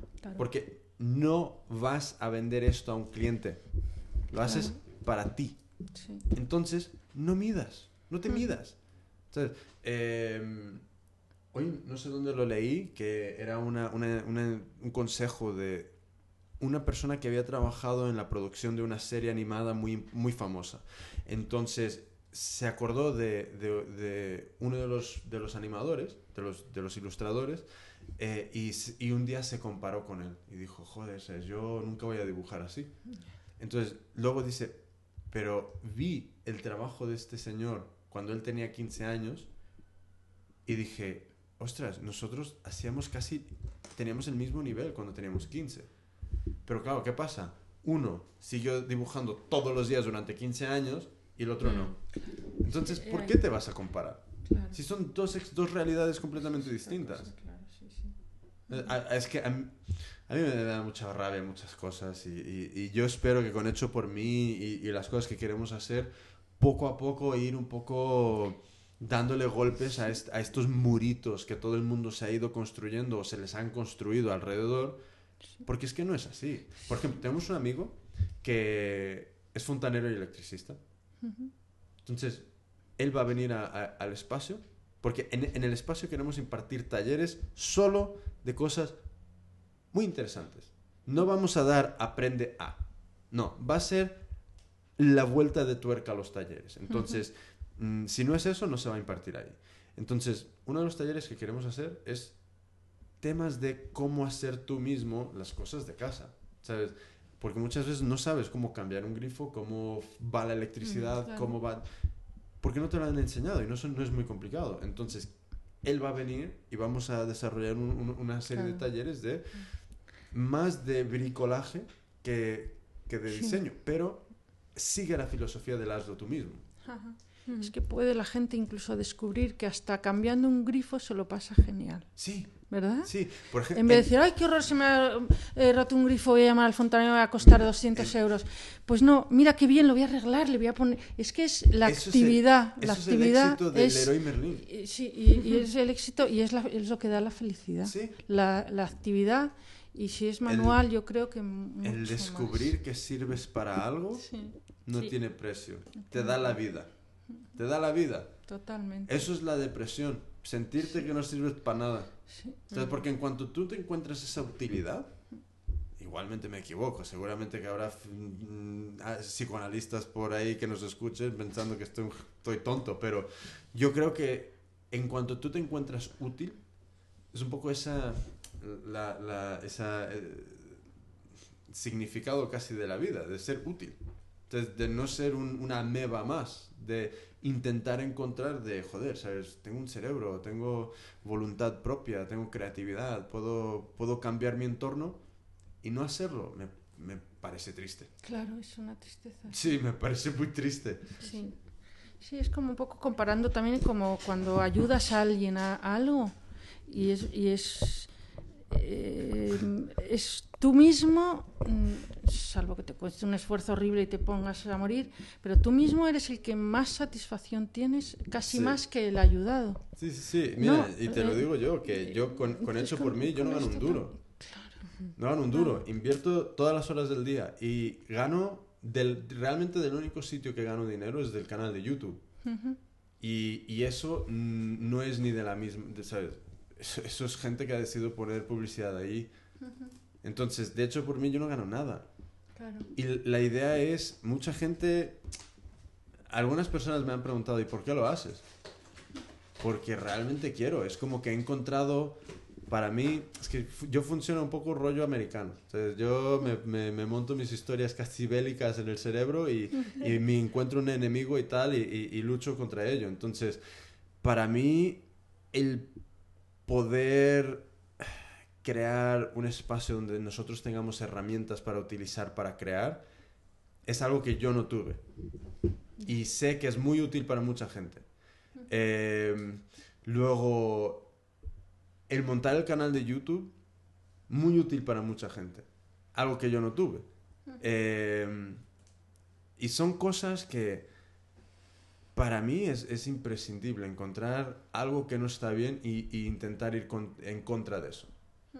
Entonces, yo no sé que hay filosofías completamente contrarias y mucho más zen y mucho más todo lo que, todo lo que quieras, pero yo necesito esa, esa, esa- Sí, y transmitir tus conocimientos que parece, te parecen bonitos y, y- y que la gente sepa hacerlo Mira, como tú, porque tú te lo pasas bien, es lo que te contaba antes. sí, Me gusta, el otro día vino un, una- un antiguo jefe mío de Iciar de la Concha, me llama Coba, oye, tengo una amiga que es creativa y que hace cosas de producto y tal, pero es que le falta algo, porque puede ir a, podemos ir a verte. Y entonces le, le conté todo lo que había hecho yo y qué puede hacer para ser como yo, porque ella realmente vio todo lo que hacía de principio a fin. Va a ser Y entonces salió sí. Salió de mi casa, dice, bueno, es que ya me creo que soy diseñadora y ya me creo que me voy a comer el mundo. Entonces me encantó. Y Coba me dice siempre eso, tienes que hacer Es de que- profesión es que transmite Digo, mucho mira, optimismo, además, eh, que tra- transmito y todo el mundo sale mm, diciendo que eso, que bueno, es que me, me- me voy con la pila puesta, me voy con la cabeza eh, eh, mm, mm, hinchada, ¿no? Pero bueno, esta chica, y luego además, fíjate qué curioso, que le dije, mira, tienes que aprender Photoshop o alguna herramienta para, mm, mm, para hacer un arte final o hacer modificar o reportar las telas o lo que sea. Y, y casualmente mi hijo mm, estaba por allí y me dijo, mamá, ¿le has dicho que una clase particular de Photoshop se la puedo dar yo? Pues está dándole clases de Photoshop, mi hijo, así que divinamente por todas las partes. Sí, es que... ¿verdad? Y, y bueno, pues, eh, o sea, el transmitir, hablábamos de lo, lo que conoces tú, transmitirlo a los demás para que esa gente también o sea, Yo creo que sí. lo pase igual de bien, ¿no? Y vol- volviendo al tema de caverna tribu, si no Sí. nos ayudamos entre nosotros, Claro. estamos muy sí, perdidos. sí, sí, Muy per- porque ahora mismo estudiar cualquier cosa significa ya miles de euros. ¿Quieres ir a estudiar fotografía? Ya. Vas a forar mínimo mil y pico. Quieres estudiar cualquier cosa, va a ser un, un- un derroche de dinero. Entonces, ¿qué pasa? Que quien no lo tenga, ahora mismo sí tiene opciones. A través de internet, a través de, de talleres, de cursos, eh, puede, puede aprender un montón de cosas. Pero yo es- creo que es lo que hablábamos al principio, que es el hacer es lo más difícil de aprender. Hacer. Entonces, hazlo. Claro, pero se aprende Claro. haciendo. Hazlo, Ya, pero es la que- voluntad, ¿verdad? Es, es- mira, hay un libro que creo que no está en español, pero se llama eh, La guerra del arte. No es el del, del chino. No, es- se llama La guerra del arte y está Y no el arte de escrito... la guerra. No, Claro. Claro. Y está escrito por Stephen Pressfield. Y él es un escritor que ha escrito este libro que básicamente habla sobre la creatividad y cómo ser más, más productivos, más creativos, etcétera, etcétera. Pero lo, lo- trata este libro desde el punto de vista de la resistencia, el concepto de la resistencia. Y básicamente ilustra toda una, toda una serie de ejemplos de cómo ante todo lo que nos proponemos, siempre hay una fuerza en contra que nosotros mismos generalmente nos creamos, que es esa resistencia que va en contra de lo que queremos conseguir. Por ejemplo, ahora mismo, eh, seguro que nos encontramos más de una vez en casa, sentados en el sofá viendo la tele. Eso es una resistencia. ¿Por qué estás viendo la tele en lugar de estar haciendo algo que deberías de estar haciendo para avanzar y para tomar pasos adelante? Evidentemente, si te pasas todo el día currando, cinco minutos no pasa nada. Pero es una resistencia contra hacer lo otro. Claro, sí. el, el- yo podría decir, eh, no grabamos este podcast porque para mí es mucho esfuerzo. Ya. Pero eh, lo haces, Claro, lo haces. lo Es que haces. si es que no. Es que es- eso es lo más complicado, ¿sabes? Porque puedes cargarle las pilas a todo el mundo.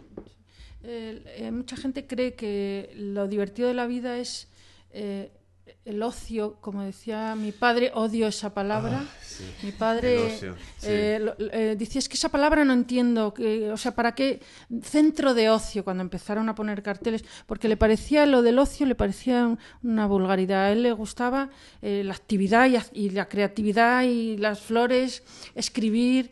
Y, y, ay, claro, fue un hombre súper feliz, ¿no?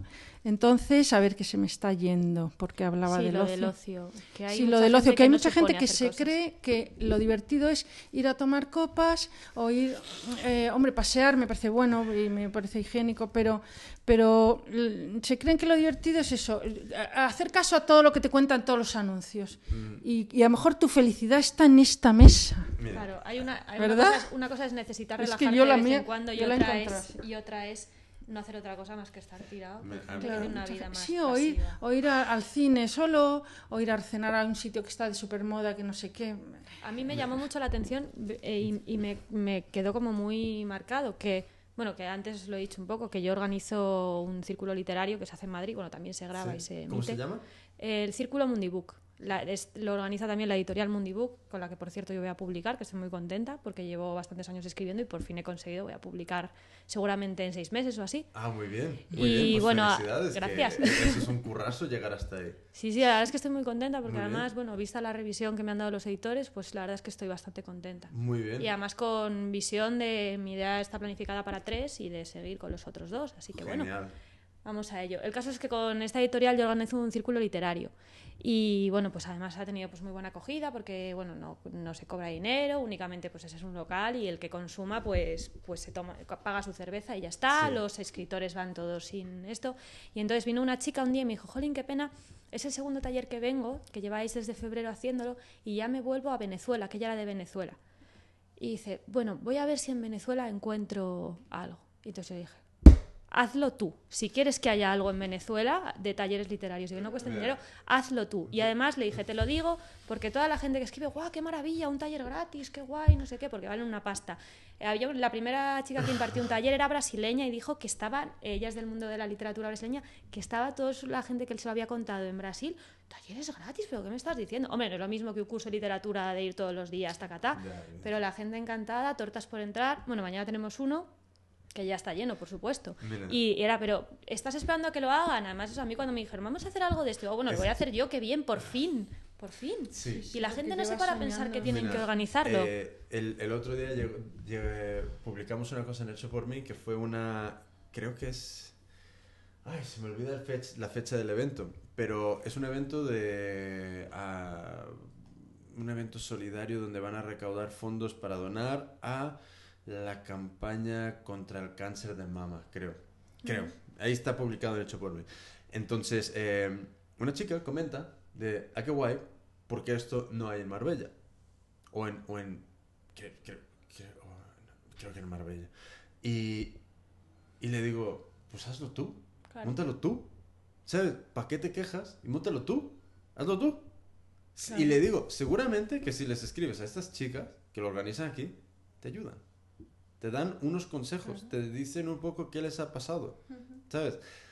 Ese es el tema de hazlo tú, móntalo tú, no digas que no hay. Sí, no, no hay a que porque... lo haga otro. Claro. Efectivamente. Y, y luego con el tema del ocio, odio. Sí. El- mira. Centro de ocio. Hay apoyo, a ver, que quede muy claro, apoyo Sí, a músicos, sí, a creadores de cine y de tele, sí. a, a, a- a grandes chefs del mundo, cocineros, cocineras. Apoyo a esta gente. Pero yo no entiendo para qué cojones quieres ir a ver una peli. No lo entiendo. Una peli. Una peli. No lo entiendo. Si no lo has hecho tú, es que no recibes nada a cambio. Te entras, pasas dos, tres horas o lo que sea, viendo una, una pantalla, intentando hacerte una paja mental de sentir algo, y te sales y puf, ya está. No hay nada. No has aprendido nada, no has cambiado en nada. Puedes intentar tener un discurso y decir que tienes más cultura y todo lo que tú quieras, pero nada. Nada. yo, yo ahí discrepo. Como, Dime, que ya como me- escritora, discrepo Dime. porque puede ser muy inspirador según qué películas, claro. Hay que ver un poco también, pero creo que en general estoy de acuerdo en que creo que eso tiene que ser una cosa que hagas cuando ya no puedes más y dices, bueno, ya de verdad es que voy a estallar y entonces ya ahora tengo que echar el freno una hora. Eso sí. Vale, ahí sí. Pero yo sí que lo veo, Sí. sí. que lo veo para muchas cosas muy inspirador. Aunque voy a poner un ejemplo que en realidad no es este. Y es yo la primera vez que escribí una novela fue cuando me acabé El Señor de los Anillos. Bueno, Sí. Tenía ya cosas escritas y eso. Pues yo he tenido la voluntad de leerme El Señor de los Anillos. Habrá alguno que no, creo que hay que leérselo. Pero seguramente haya gente que a raíz de haber visto una película haya pensado, pues yo quiero ser guionista de cine. ¿Y cómo? Pues igual que para escribir tienes que leer mucho. Si, por ejemplo, quieres ser guionista de cine, tienes que ver mucho cine. Y además, de hecho, una de las cosas que yo he hecho también es leerme manuales de guiones de cine para ver qué cosas de ahí se pueden sacar que también se puedan utilizar en novela.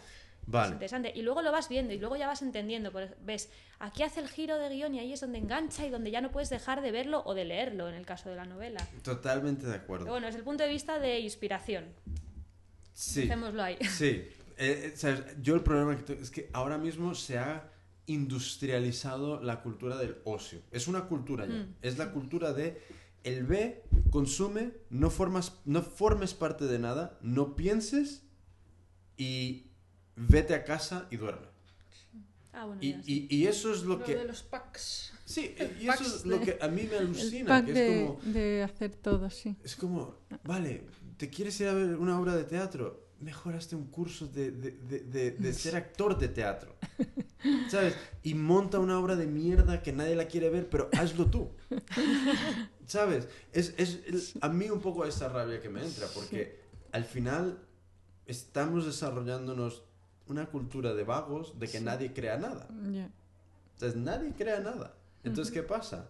Que si nadie crea nada, mm, pasa lo que pasa en Estados Unidos. En Estados Unidos ya no se hacen tenedores ni gafas. Entonces, Han cerrado ya las fábricas. Ya, ya no hay nada. No hay ni tenedores ni gafas. Y poco a poco pasa lo mismo con, las, con todas las industrias porque si tú no sabes cómo se hace, no lo valoras. Y si no lo valoras, estás dispuesto a pagar cualquier cosa por cualquier mierda. Entonces, si te viene de China, cojonudo, lo compro de ahí que me cuesta dos duros. Pero estamos desarrollando una cultura que no aprecia lo que le rodea. O sea, ¿quién sabe cómo se hace un vaso? ¿Cuánta gente sabe? Seguramente que hay mucha gente que escucha esto que sí sabe cómo. Pero, Yo lo sé. Yo Sí. tuve que hacer una auditoría en una fábrica de vajillas y vidrio Pues y lo he visto. Es muy espectacular, me recordó a Terminator, de hecho, porque es Tú- todo como ahí flores, como todo muy brillante, incandescente y es muy ¿tú espectacular. sabes lo que Pero- tardaría en el público en general en descubrir que pueden beber agua desde una hoja? Mm. es que si no hay un vaso, no tienen ni idea. Mucha gente ya seguro que no se hace ni la idea de, de poner las dos manos juntas, ya. ¿Sabes? Eh, entonces, ¿qué pasa? Que es como hay una desconexión completa con lo que nos rodea. O sea, Sí. no, no hay una conexión. O sea, nadie valora. Nadie. Como- hablo en, en, en, en. Algunas No, no, hay que hablar en absolutos. Algunas pero, personas. eh, joder, es como.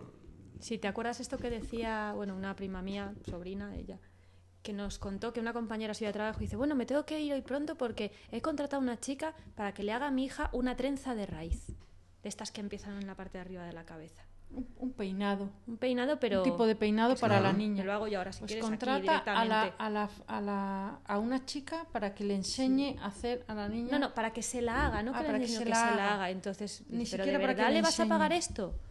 Y dice, sí, porque dice, no, mira, plim, plim, plim, plim, y en, sentada delante del ordenador, pum, pum, pum, pum, pum, en la oficina, mira, ya está una trenza de raíz. Y que decía que no se podía creer, ¿cómo puede ser que ya no solo es que no sepas hacerla, que puedes preguntarle a alguien o lo que sea, sino es que directamente contratas a alguien para que te haga una trenza y a ti mismo todavía puede ser más difícil, pero a tu niña, que además seguramente llegues estupendamente y en YouTube.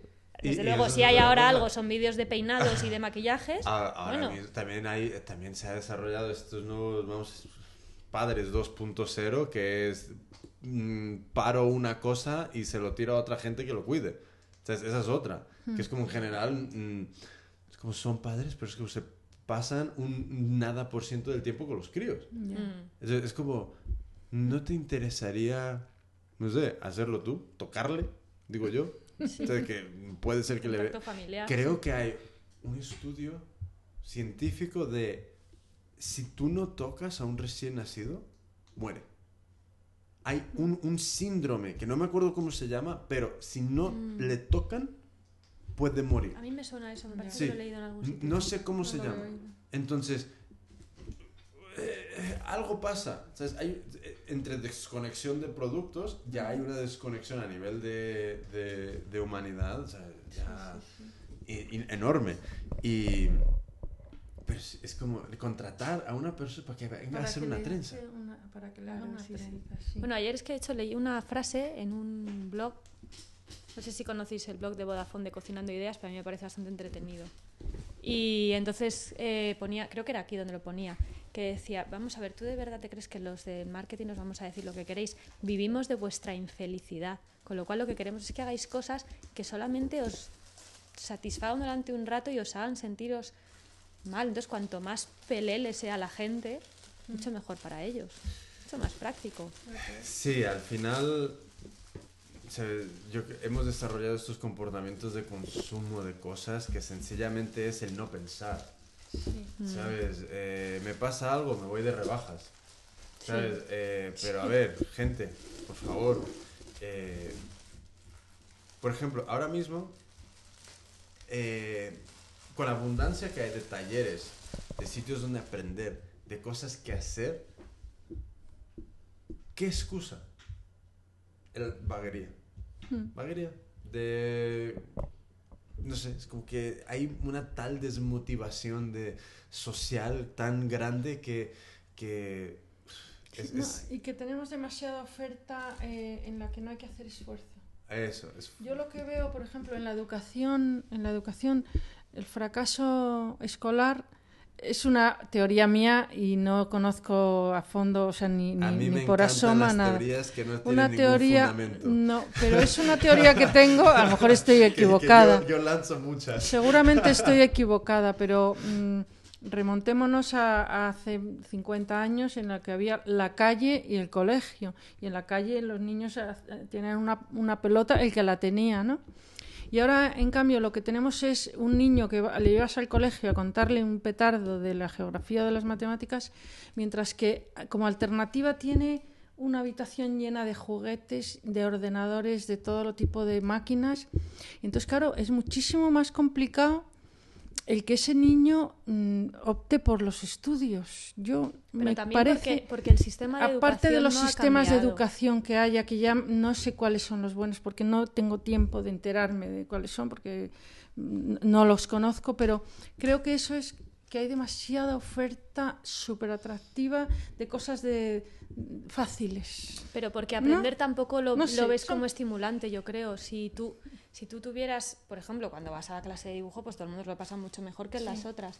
Y decían, es que el otro día estuve leyendo el libro este que, bueno, que mi hermano está aprendiendo alemán con un método, es un hombre que se llama Ramón Campayo, que, bueno, tú ya habrás oído hablar de, él, no sé si te- a ti te suena.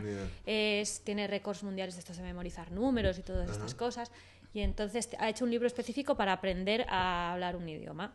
Y entonces es- empieza explicándote que él ha intentado ponerse en contacto varias veces con el Ministerio de Educación porque él tiene unos métodos y unas escuelas alucinantes de opositores, de, bueno, de idiomas y de todo, y que realmente quiere colaborar con el Ministerio de Educación para que mejore la educación y que no lo consigue, que nadie le hace ni caso. Y además te pone como historia importante, dice, te pone lo primero, si tú quieres hacer algo, plantea que, ple- que realmente tiene que haber un sentimiento de inicio. Si no tienes un sentimiento de que realmente quieres, y quieres significa que si quieres ir al gimnasio, esa tarde vas al gimnasio, no esperas a un mes después y sigues diciendo que quieres ir.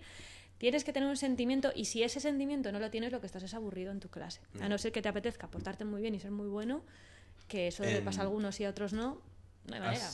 Eh, creo que fue en los 70s.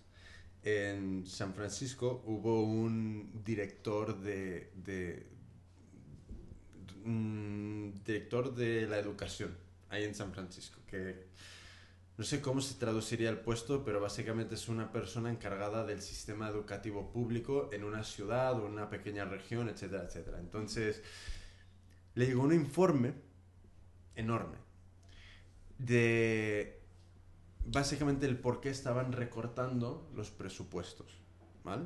Porque como, como ves, nunca aumentan, siempre van a menos. Eh, se leyó dicho informe y descubrió algo que le hizo directamente al día siguiente abandonar el puesto de trabajo. Dejó el puesto de trabajo. Y básicamente el resultado del por qué estaban recortando los impuestos, lo- los presupuestos para la enseñanza era que habían hecho un estudio de que en los siguientes X años iba a haber una gran demanda para mano de obra muy barata. Es decir, fábricas, tiendas tipo gran, enormes superficies, etcétera, etcétera. Y que si las personas siendo educadas eran demasiado inteligentes, con demasiada formación, no iban a querer esos trabajos. O sea que iba a haber una falta de eh, empleados. Entonces, por eso recortaban los presupuestos, porque necesitaban mantener, necesitaban cultivar un público que vaya a, a- a entrar en esos puestos de trabajo muy baratos. Eso era el informe oficial. Esto no es que me lo invente yo, es el informe que seguro si, si googleo un poco lo encuentro. Ese era el resultado. Que necesitaban mano de obra barata. Como este, exist- este decálogo de la manipulación que hay, Chomsky me parece que es el que lo escribió y que te explica las normas que tienen, digamos, para, se supone, claro, todo esto es una teoría un poco de estas de conspiración, tener un poco a la gente donde la quieres tener. Y dice que hay que mantener eh, una sociedad con unos gustos relativamente mediocres, yo lo asocio un poco al corazón, ¿no? y a estos programas así que se chillan todos, y además convencerles de que es culpa de ellos.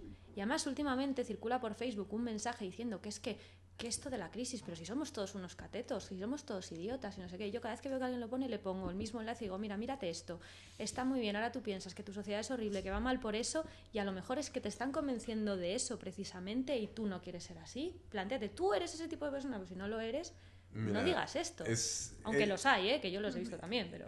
Todo está diseñado.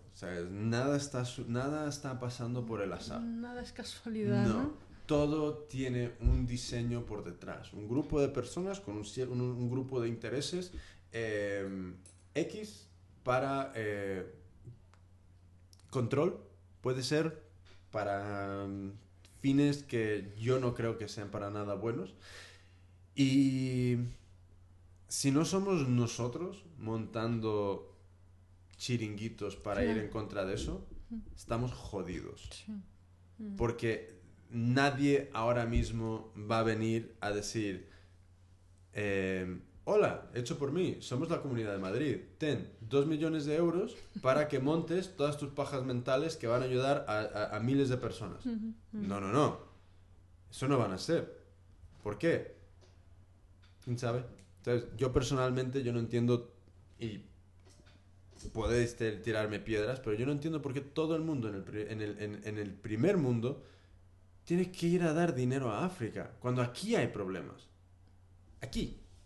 Aquí. ¿Sabes? La raíz de los problemas es- están eh, en, en muchos casos en el primer mundo. Aquí sí. ¿Sabes? Entonces, eh, joder, hay que, hay, hay que... Si nosotros aquí estuviéramos de puta madre, ¿sabes? Todo el mundo viviendo una, una realidad intelectual de, de extraterrestre, vale. Entonces vamos a, a, a- un poco ir por más abajo y, y- y echar manos donde hay que echarlas. Pero joder, ¿sabes? Es que aquí está tan jodido por todas partes y encima pensando en fuera. Sí, sobre todo ahora, además. Ya, sobre Sí, todo ahora. sí, Es como... papá. Mi Sí, marido como- lo dice. Sí, es como, perdóname. Dice, me- pero me- es que sales a la calle y tienes mucha gente por ahí para efectivamente, ayudar, me, parece cojonudo Sí. que, que- que en Nigeria, Senegal, donde sea, haya mucha pobreza. Lo siento mucho. Pero aquí también hay gente que, que no tiene un duro. Mm. ¿Por qué es peor aquello que esto? A mí lo que me parece O sea, no lo peor sé. casi en eso, y más que malo, porque en sí el resultado será bueno, es que lo- yo lo veo que se está convirtiendo en algo un poco frívolo, la cantidad de gente que va de cooperante y en realidad les ves que es que lo que quieren es vivir una super experiencia súper guay, Sí. pero que no es por altruismo. sí, También conozco gente que va por puro altruismo y luego, aunque no vuelvan, siguen ayudando y todo esto. Pero hay gente que se lo toma como mis vacaciones hippies. Y, uff, Efe- efectivamente. madre mía. Es, es- es muy curioso porque de repente es como la... Sí, mis Sí, vacaciones hippies. es un Eh, poco- clavado. Sí, es un- forma parte de los planes de, de- de las personas de ciertos niveles. Sí, que ya lo llaman hacen turismo solidario, de hecho, ya Sí, no sí, sí. Hombre, es... yo creo que algo bueno harán. Yo Sí, no, el quiero pensar es que positivo, además claro, pero... algo bueno hacen. Mira, yo O sea, lo único algo de que bueno sé le es que, sacarán allí. Llevamos todo el mundo tirándole dinero a África toda la vida. Sí. Chicha, ¿a qué estás haciendo? No, no, no, Ah. no pasa nada. No es que me he asustado, Ah, no pasa lle- nada. llevamos toda la vida Sí. dándole dinero a miles de Ya. países y no y todos siguen jodidos. O peor, están Ya. peor. Entonces, miles de millones de millones de no sé cómo se diría más de miles de millones, pero la cifra por encima de eso eh, y todo sigue igual o peor. Entonces, ¿dónde está el problema? Ya. ¿Dónde está el problema? Sí que no quieren que salgan, ¿no? Que no, no sé. Claro, es que es- eso es lo que yo no entiendo. O no, como- o no llega, no llega a quien debe llegar. Ese, yo creo que muchas veces es el problema. Creo que la gente tiene que, tienen que ir gente con pasaporte diplomático, con fajos llenos, de- con maletines llenos Por de ejemplo, billetes, porque si no, por como lo mandes por transferencia, no llega. Con hecho por mí, eh, mi intención es que poco a poco sea sosteni- económicamente sostenible de, de- de- de su propia manera y yo ganarme la vida con otras cosas. Porque quiero que esto, todo el mundo que le, le quede claro que el euro que entre aquí va a ser para la comunidad. ¿Sabes? Porque debe de ser así.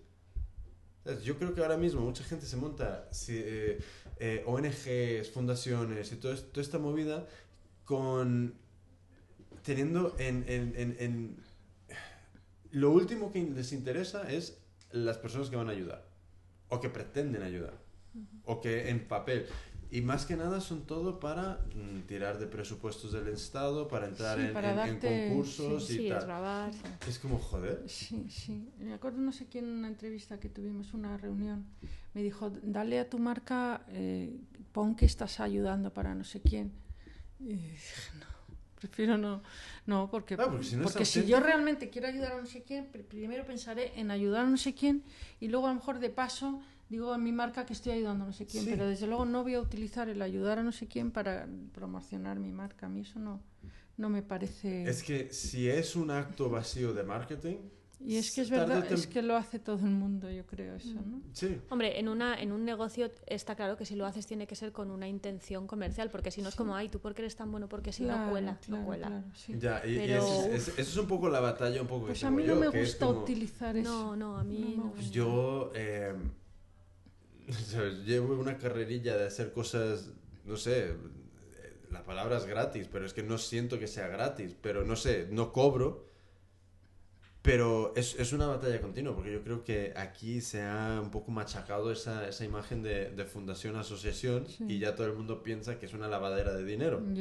Eh, y claro, o sea, es también un- algo en contra que, que estamos luchando, pero yo creo que estos temas del podcast, el tema de estar presente en, en, en Facebook en- y, y ser transparente, creo que poco a poco ayudan a construir esa, esa- esa, credibilidad detrás de lo que haces. Pero, joder, mira que hay problemas aquí.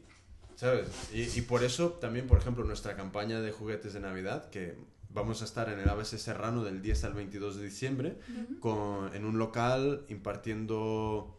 No es un taller, sí, es un taller de, de hacer juguetes para niños eh, en situaciones donde los necesitan para Reyes y se quedan en Madrid los juguetes. O sea, no los vamos a enviar fuera. Todo lo que se haga aquí se va a distribuir a niños que necesitan aquí. Porque también existen aquí. Entonces, eh, bueno, mis pequeñas batallas. Pero, eh, no sé, es como encuentro que hace falta extender más la mano a otra gente aquí. Sí. Mi marido dice que ayudar al prójimo, el prójimo es el que está más próximo a ti. Entonces, ¿para qué vas a irte eh, a ayudar a no sé qué de parroquia, de no sé quién, si a lo mejor tienes a, a tu hermano o a tu primo que necesita que le, le hagas una visita Ahí o que le vayas a, a- a- a ayudar a ponerse el jersey, yo qué sé. Y de hecho, de hecho Entonces la el gente prójimo que- es el, que- más Sí, sí, cercano. sí. Y si Y el todos prójimo ayudamos puede al ser prójimo... el vecino, puede Sí, ser, también. sí, o sea, puede ser una persona en el mismo país. Sí. Pero eh, cuando las... Por ejemplo, si, si el prójimo más cercano ya está cojonudo, veo un paso más allá. Claro. ¿Sabes? Y, y, Sí. eh, pues, Sí, sí, sí. totalmente de acuerdo. Y de hecho a la gente que trae muchas veces de países africanos que tienen grandes problemas, les traen muchas veces a que vean el mundo occidental, pero no para rescatarles de ese mundo, sino precisamente por eso. Ahora vuelves y lo haces tú. Y es decir, que tengan una conciencia de que en realidad esa vida que tienen con esos problemas se pueden llegar a solucionar, pero ¿cómo? Intentando concienciar a la gente de que tienen que hacerlo desde dentro. Pero Ya. que bueno, entiendo que hay causas, pues a veces emergencias y cosas así, que sí que es evidente que se necesita ayuda. Yo te digo Pero- una cosa, yo soy africano y me traen a España y desaparezco. Ya, a mí me alucina que vuelvan, ¿eh? Porque, madre mía. Yo no vuelvo ni vamos. a mí no me Ya, encuentran. pobres, lo malo, la, la cantidad de ellos que hay por ahí, ¿verdad? Ya, pero también te digo una cosa. ¿Cómo tiene que estar por allá para preferir estar por aquí en la calle? ¿qué comerán? Lo que no sé, bueno, porque ya eso de que les engañan ya no será tanto, ¿no? Porque No, pero sí, yo, yo recuerdo que yo lo, que yo tuve en la, en la universidad, nos dio una charla un, un misionero que estaba en África y nos contaba que las familias reúnen mil dólares para que una persona de la familia eh, coja una patera. Eso es lo que cogen. Ellos lo pagan no sé quién, que les hace ir caminando desde el país que sea, suben to- hacia el norte caminando y cogen la patera. Y eso es por lo que pagan mil dólares. Y entonces ellos se lo tienen que devolver a la familia. Y además la familia les hace vudú, con lo cual ellos no pueden volver a casa. Y además viven con el miedo a que realmente ese vudú, esa mala suerte caiga sobre sí, ellos. sí. Entonces están totalmente atrapados en eso. Aunque se quisieran volver, no pueden. Es- es curioso la como- familia para sacar adelante a la familia Joder, y se encuentran ahí con unos marrones. Es, cu- horrible. Es curioso como toda la vida, de- desde que existe el ser humano, hemos estado esclavizando a otros seres humanos. Es horrible, sí, sí. O sea, eh, pensamos que se terminó con lo- los, los negros en Estados Unidos y el algodón. Y ahora es los chinos en China y la ropa. Y todo, Mm. y todo. Es que ropa, todo. Y es como, no nos damos cuenta, bueno, nos damos cuenta, pero pasamos de ello. Es que pasamos de ello que todos los chinos que están produciendo las mierdas que compramos son es- esclavos. Ujú. Porque para poder ganar la miseria que ganan, son esclavos. Efectivamente. Pero poco a poco se está cambiando los papeles, ¿eh? Bueno, con los años, no sé si lo veremos, yo por lo menos. yo, Pero se va a ir cambiando. Yo creo que ahora es esto que está pasando en Europa es que ahora les toca a ellos. Claro, ¿Sabes? lo veníamos hablando Es- que yo tengo la, como la idea de esto que pasa a veces cuando cierran un bar a las dos o así, que sale la gente y va buscando un chino que va con las latas de cerveza, estos lateros. Y yo decía, "Jo, es que yo estoy viendo que dentro de 15 años van a salir los chinos de las discotecas. Bueno, vamos a ver dónde hay un español que nos venda unas Mira, cervezas. eh, Y yo me, me veo a mí misma con el carro de cerveza en China. lo, Digo, lo- madre lo mía. gracioso fue que el otro día Belén, mi, mi mujer, me, me, dijo, me dio un ejemplo bastante gracioso, que era, es como que si están intentando hundir ciertas economías esperando que la economía china pete por un tema social y buscar sitios nuevos donde fabricar. Para que sean baratos. Mm. ¿Sabes? Porque ahora mismo si quieres abrir una fábrica, ir a Grecia. Porque están más pobres que las ratas, ¿no? Ir ahí. Eh, en España también puedes abrir una fábrica ahora mismo. ¿Por qué? Porque hay más que suficiente gente dispuesta a trabajar por 600 pavos al mes. Mm. Sí. Sí, yo que tengo mucho contacto con tema textil, Ujú. de decoración sobre todo, han cerrado prácticamente bueno, un montón de fábricas. Y dicen que es que desde allí están vendiéndonos, están haciendo que las fábricas de aquí se, se hundan para ser ahora ellos los dueños. Efectivamente, lo que estás diciendo. Suena Cuando así. solo queda en China es cuando subes el precio y ahora dices, bueno, ahora me pagas lo que yo ¿Cuándo te diga porque paras- tú no tienes fábrica en tu ¿Cuándo país. paras de pensar en conspiraciones? es que yo mm, ya mm, no voto en Estados Unidos, no creo en eso. No creo que tirar una pa- un papelito en un, en un cubo, para mí es, un- un- es casi un cubo de basura que valga para algo. Eh, ¿dó- dón- dón- ¿Dónde para la teoría de la conspiración?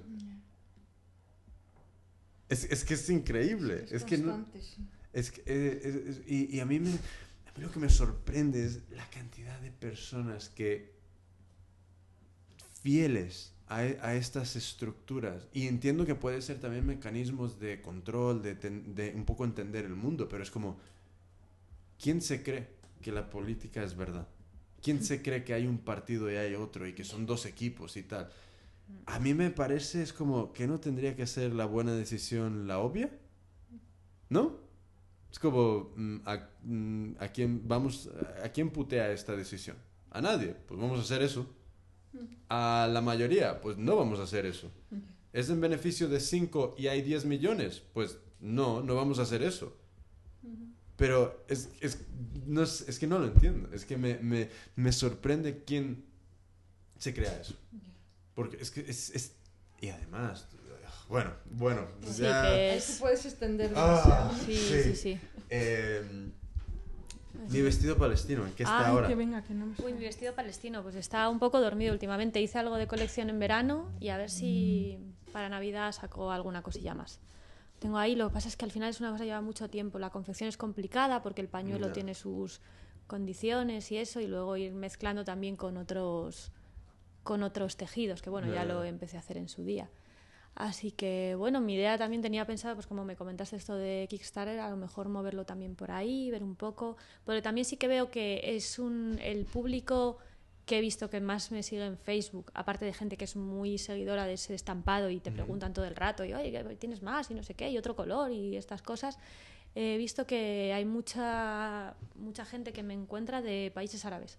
Entonces tal vez sea ese el punto donde hay que ver. Es como aquí la gente que va con la banderita de España, me imagino que es un poco como eso. Ya, Así que bueno, eso estoy, pero despacito, pero es que no paro. Así que bueno. pues... Pero no has contado lo que es el vestido palestino. Ah, bueno, sí lo cuento, que bueno, sí lo he Sí, contado, sí. creo que lo he contado antes, Un pero poquito, bueno. ¿no? Eh, pues mi vestido palestino es una firma de moda que empezó eh, utilizando el pañuelo palestino como material de confección Sí. y también intentando que todas las tallas se hagan de manera que sean adaptables, es decir, que si tú tienes la 34 o tienes la 44, el vestido encaje. Llega Belén. Hola. Eh, es la, la- la anécdota del podcast. Entonces, eh, ¿cómo decidiste ir por ese rumbo? Pues De el- del pañuelo, de utilizar eso, de que eso es un poco el tema central de la marca. Pues a ver, eh, en primer lugar, la idea se me ocurrió simplemente porque estaba llegando la primavera y tenía un pañuelo que me apetecía poner, no me lo había puesto y pensé, Dios mío, con el calor que va a hacer ya, y digo, uy, ¿y si lo corto? Y me hago algo y ahí ya me empezó el acelerón este de Ya. cabeza que te da cuando se te ocurre algo. Entonces me lo hice, quedaba muy poco para mi cumpleaños y me lo puse y todo el mundo, ¡ay, no sé qué! ¡Ay, pues yo lo quiero en rosa! ¡Ay, pues yo lo quiero en rojo! ¡Ay, pues yo lo quiero en no sé qué!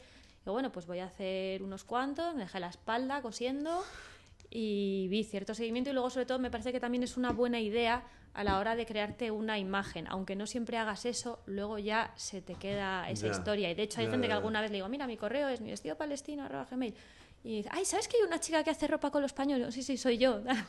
y ese tipo de cosas. Y no sé, es además es agradable, al final como es original, es vistoso, pues te pasa alguna vez, me ha pasado que alguien me ha parado por la calle, oye. ¿y esto que dentro has comprado? y ese tipo de cosas, pues es gratificante, pero sí que es verdad que que luego también, bueno, está como todo, está complicado vender. Y yo lo veo que es más enfocado a lo mejor a gente que tenga esto como un poco más símbolo de identidad Sí, o como sí. algo totalmente alternativo.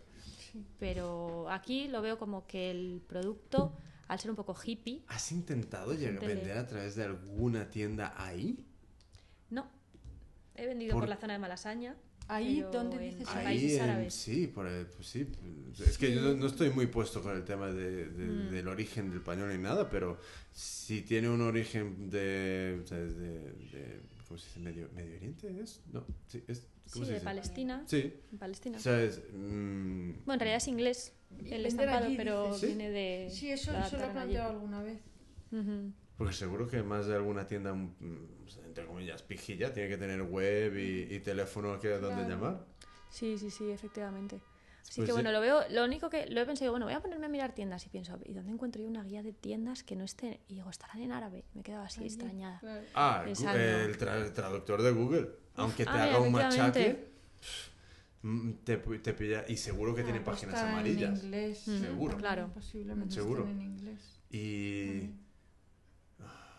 Sí, seguro, traductor, ahí traductor de Google y, y a tirar, y a correr, y a ver qué pasa. Mm, Sí, o incluso he tenido también contactos con gente en Alemania, que es un sitio que tiene mucha población O un viaje, directamente. Claro. Con Un tour. un- un tour con maleta llena Eso de. sería buscar alguna cadena de tiendas importante y hacer y que hicieran una distribución. También. Más que ir de tienda en tienda, porque eso es muy duro. Claro, eso lleva mucho tiempo. Entonces, a, a la hora de centrarse, como que hay que priorizar un poco. Bueno, lo que sí que quiero es seguir haciendo algo de colección, ir sacando cositas, pero con tranquilidad. Casi ya ahora mismo por encargo. Ya. Porque además es que en tiendas es que están tan, tan llenas todavía de producto que es complicado. Incluso a veces, por mucho que les guste, no, no, no compran ya. Sí, sí, Sí. sí. sí. Sí, además es una estética eh, de un para un público de un poder adquisitivo más bien mm, medio, ¿no? Sí, medio. O sea, no es no te puedes meter en el sector mm, de más más alto, más lujo, Ya. ¿no? Por, No, por la incluso- propia estética. Sí, es, es, esta- Y es un producto tiene muy- unas muy connotaciones es- también especial, un poco o sea, muy- izquierdosas, Es o sea, político, sí. en entonces cosas. eso le, también le limita un poco la. Sobre todo la- que yo sí que he visto que era una cosa que yo lo he visto como un producto muy de la zona de Malasaña, fue en Carral, efectivamente, y ahí en las tiendas que estaba los vestidos costaban 60 euros y se vendían. Y De yo hecho, en la página los vendo a menos. Una tienda que te, Pero- te repitió, pero al final cerró la pobre. Claro, la pues tienda cerró porque al final yo creo que esa, cerrando. esa estética como alternativa, digamos, y menos, no sé, más, sí, más hippie, más, como era mi prima, punkipijo de tribunal, Joder, tío. ¿no? Sí, como sí que es gente que va de marca, pero como Sí, una sí, cosa un poco punky, no punky, pero bueno, alternativa, digamos. Y esa gente yo creo que ha dejado de mm, consumir también en eso, ha bajado. Yo creo que también eh, Bueno, ha bajado todo. es como el, el- también el pañuelo tendrá sus momentos de más popularidad, más visibilidad y con eso vendrá una subida de, de ventas también, pero Mm. no sé, yo creo que el, el- el gato se va a comer el propio rabo. Eh, hay una mosca o algo. Pues...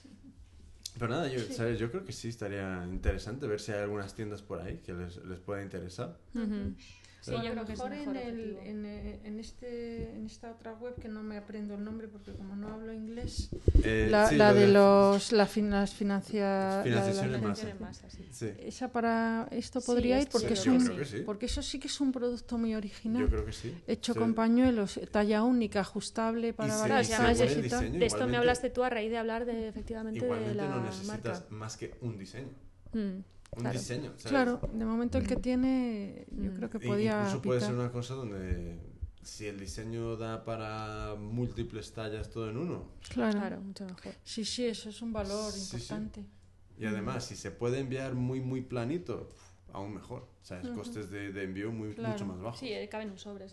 Los envíos los hago siempre en sobre, así que no tienen mucho coste, que eso es bueno. Así que bueno, ahí está. Muy bien. Ahí está. Pues vamos a ponerle un punto y final.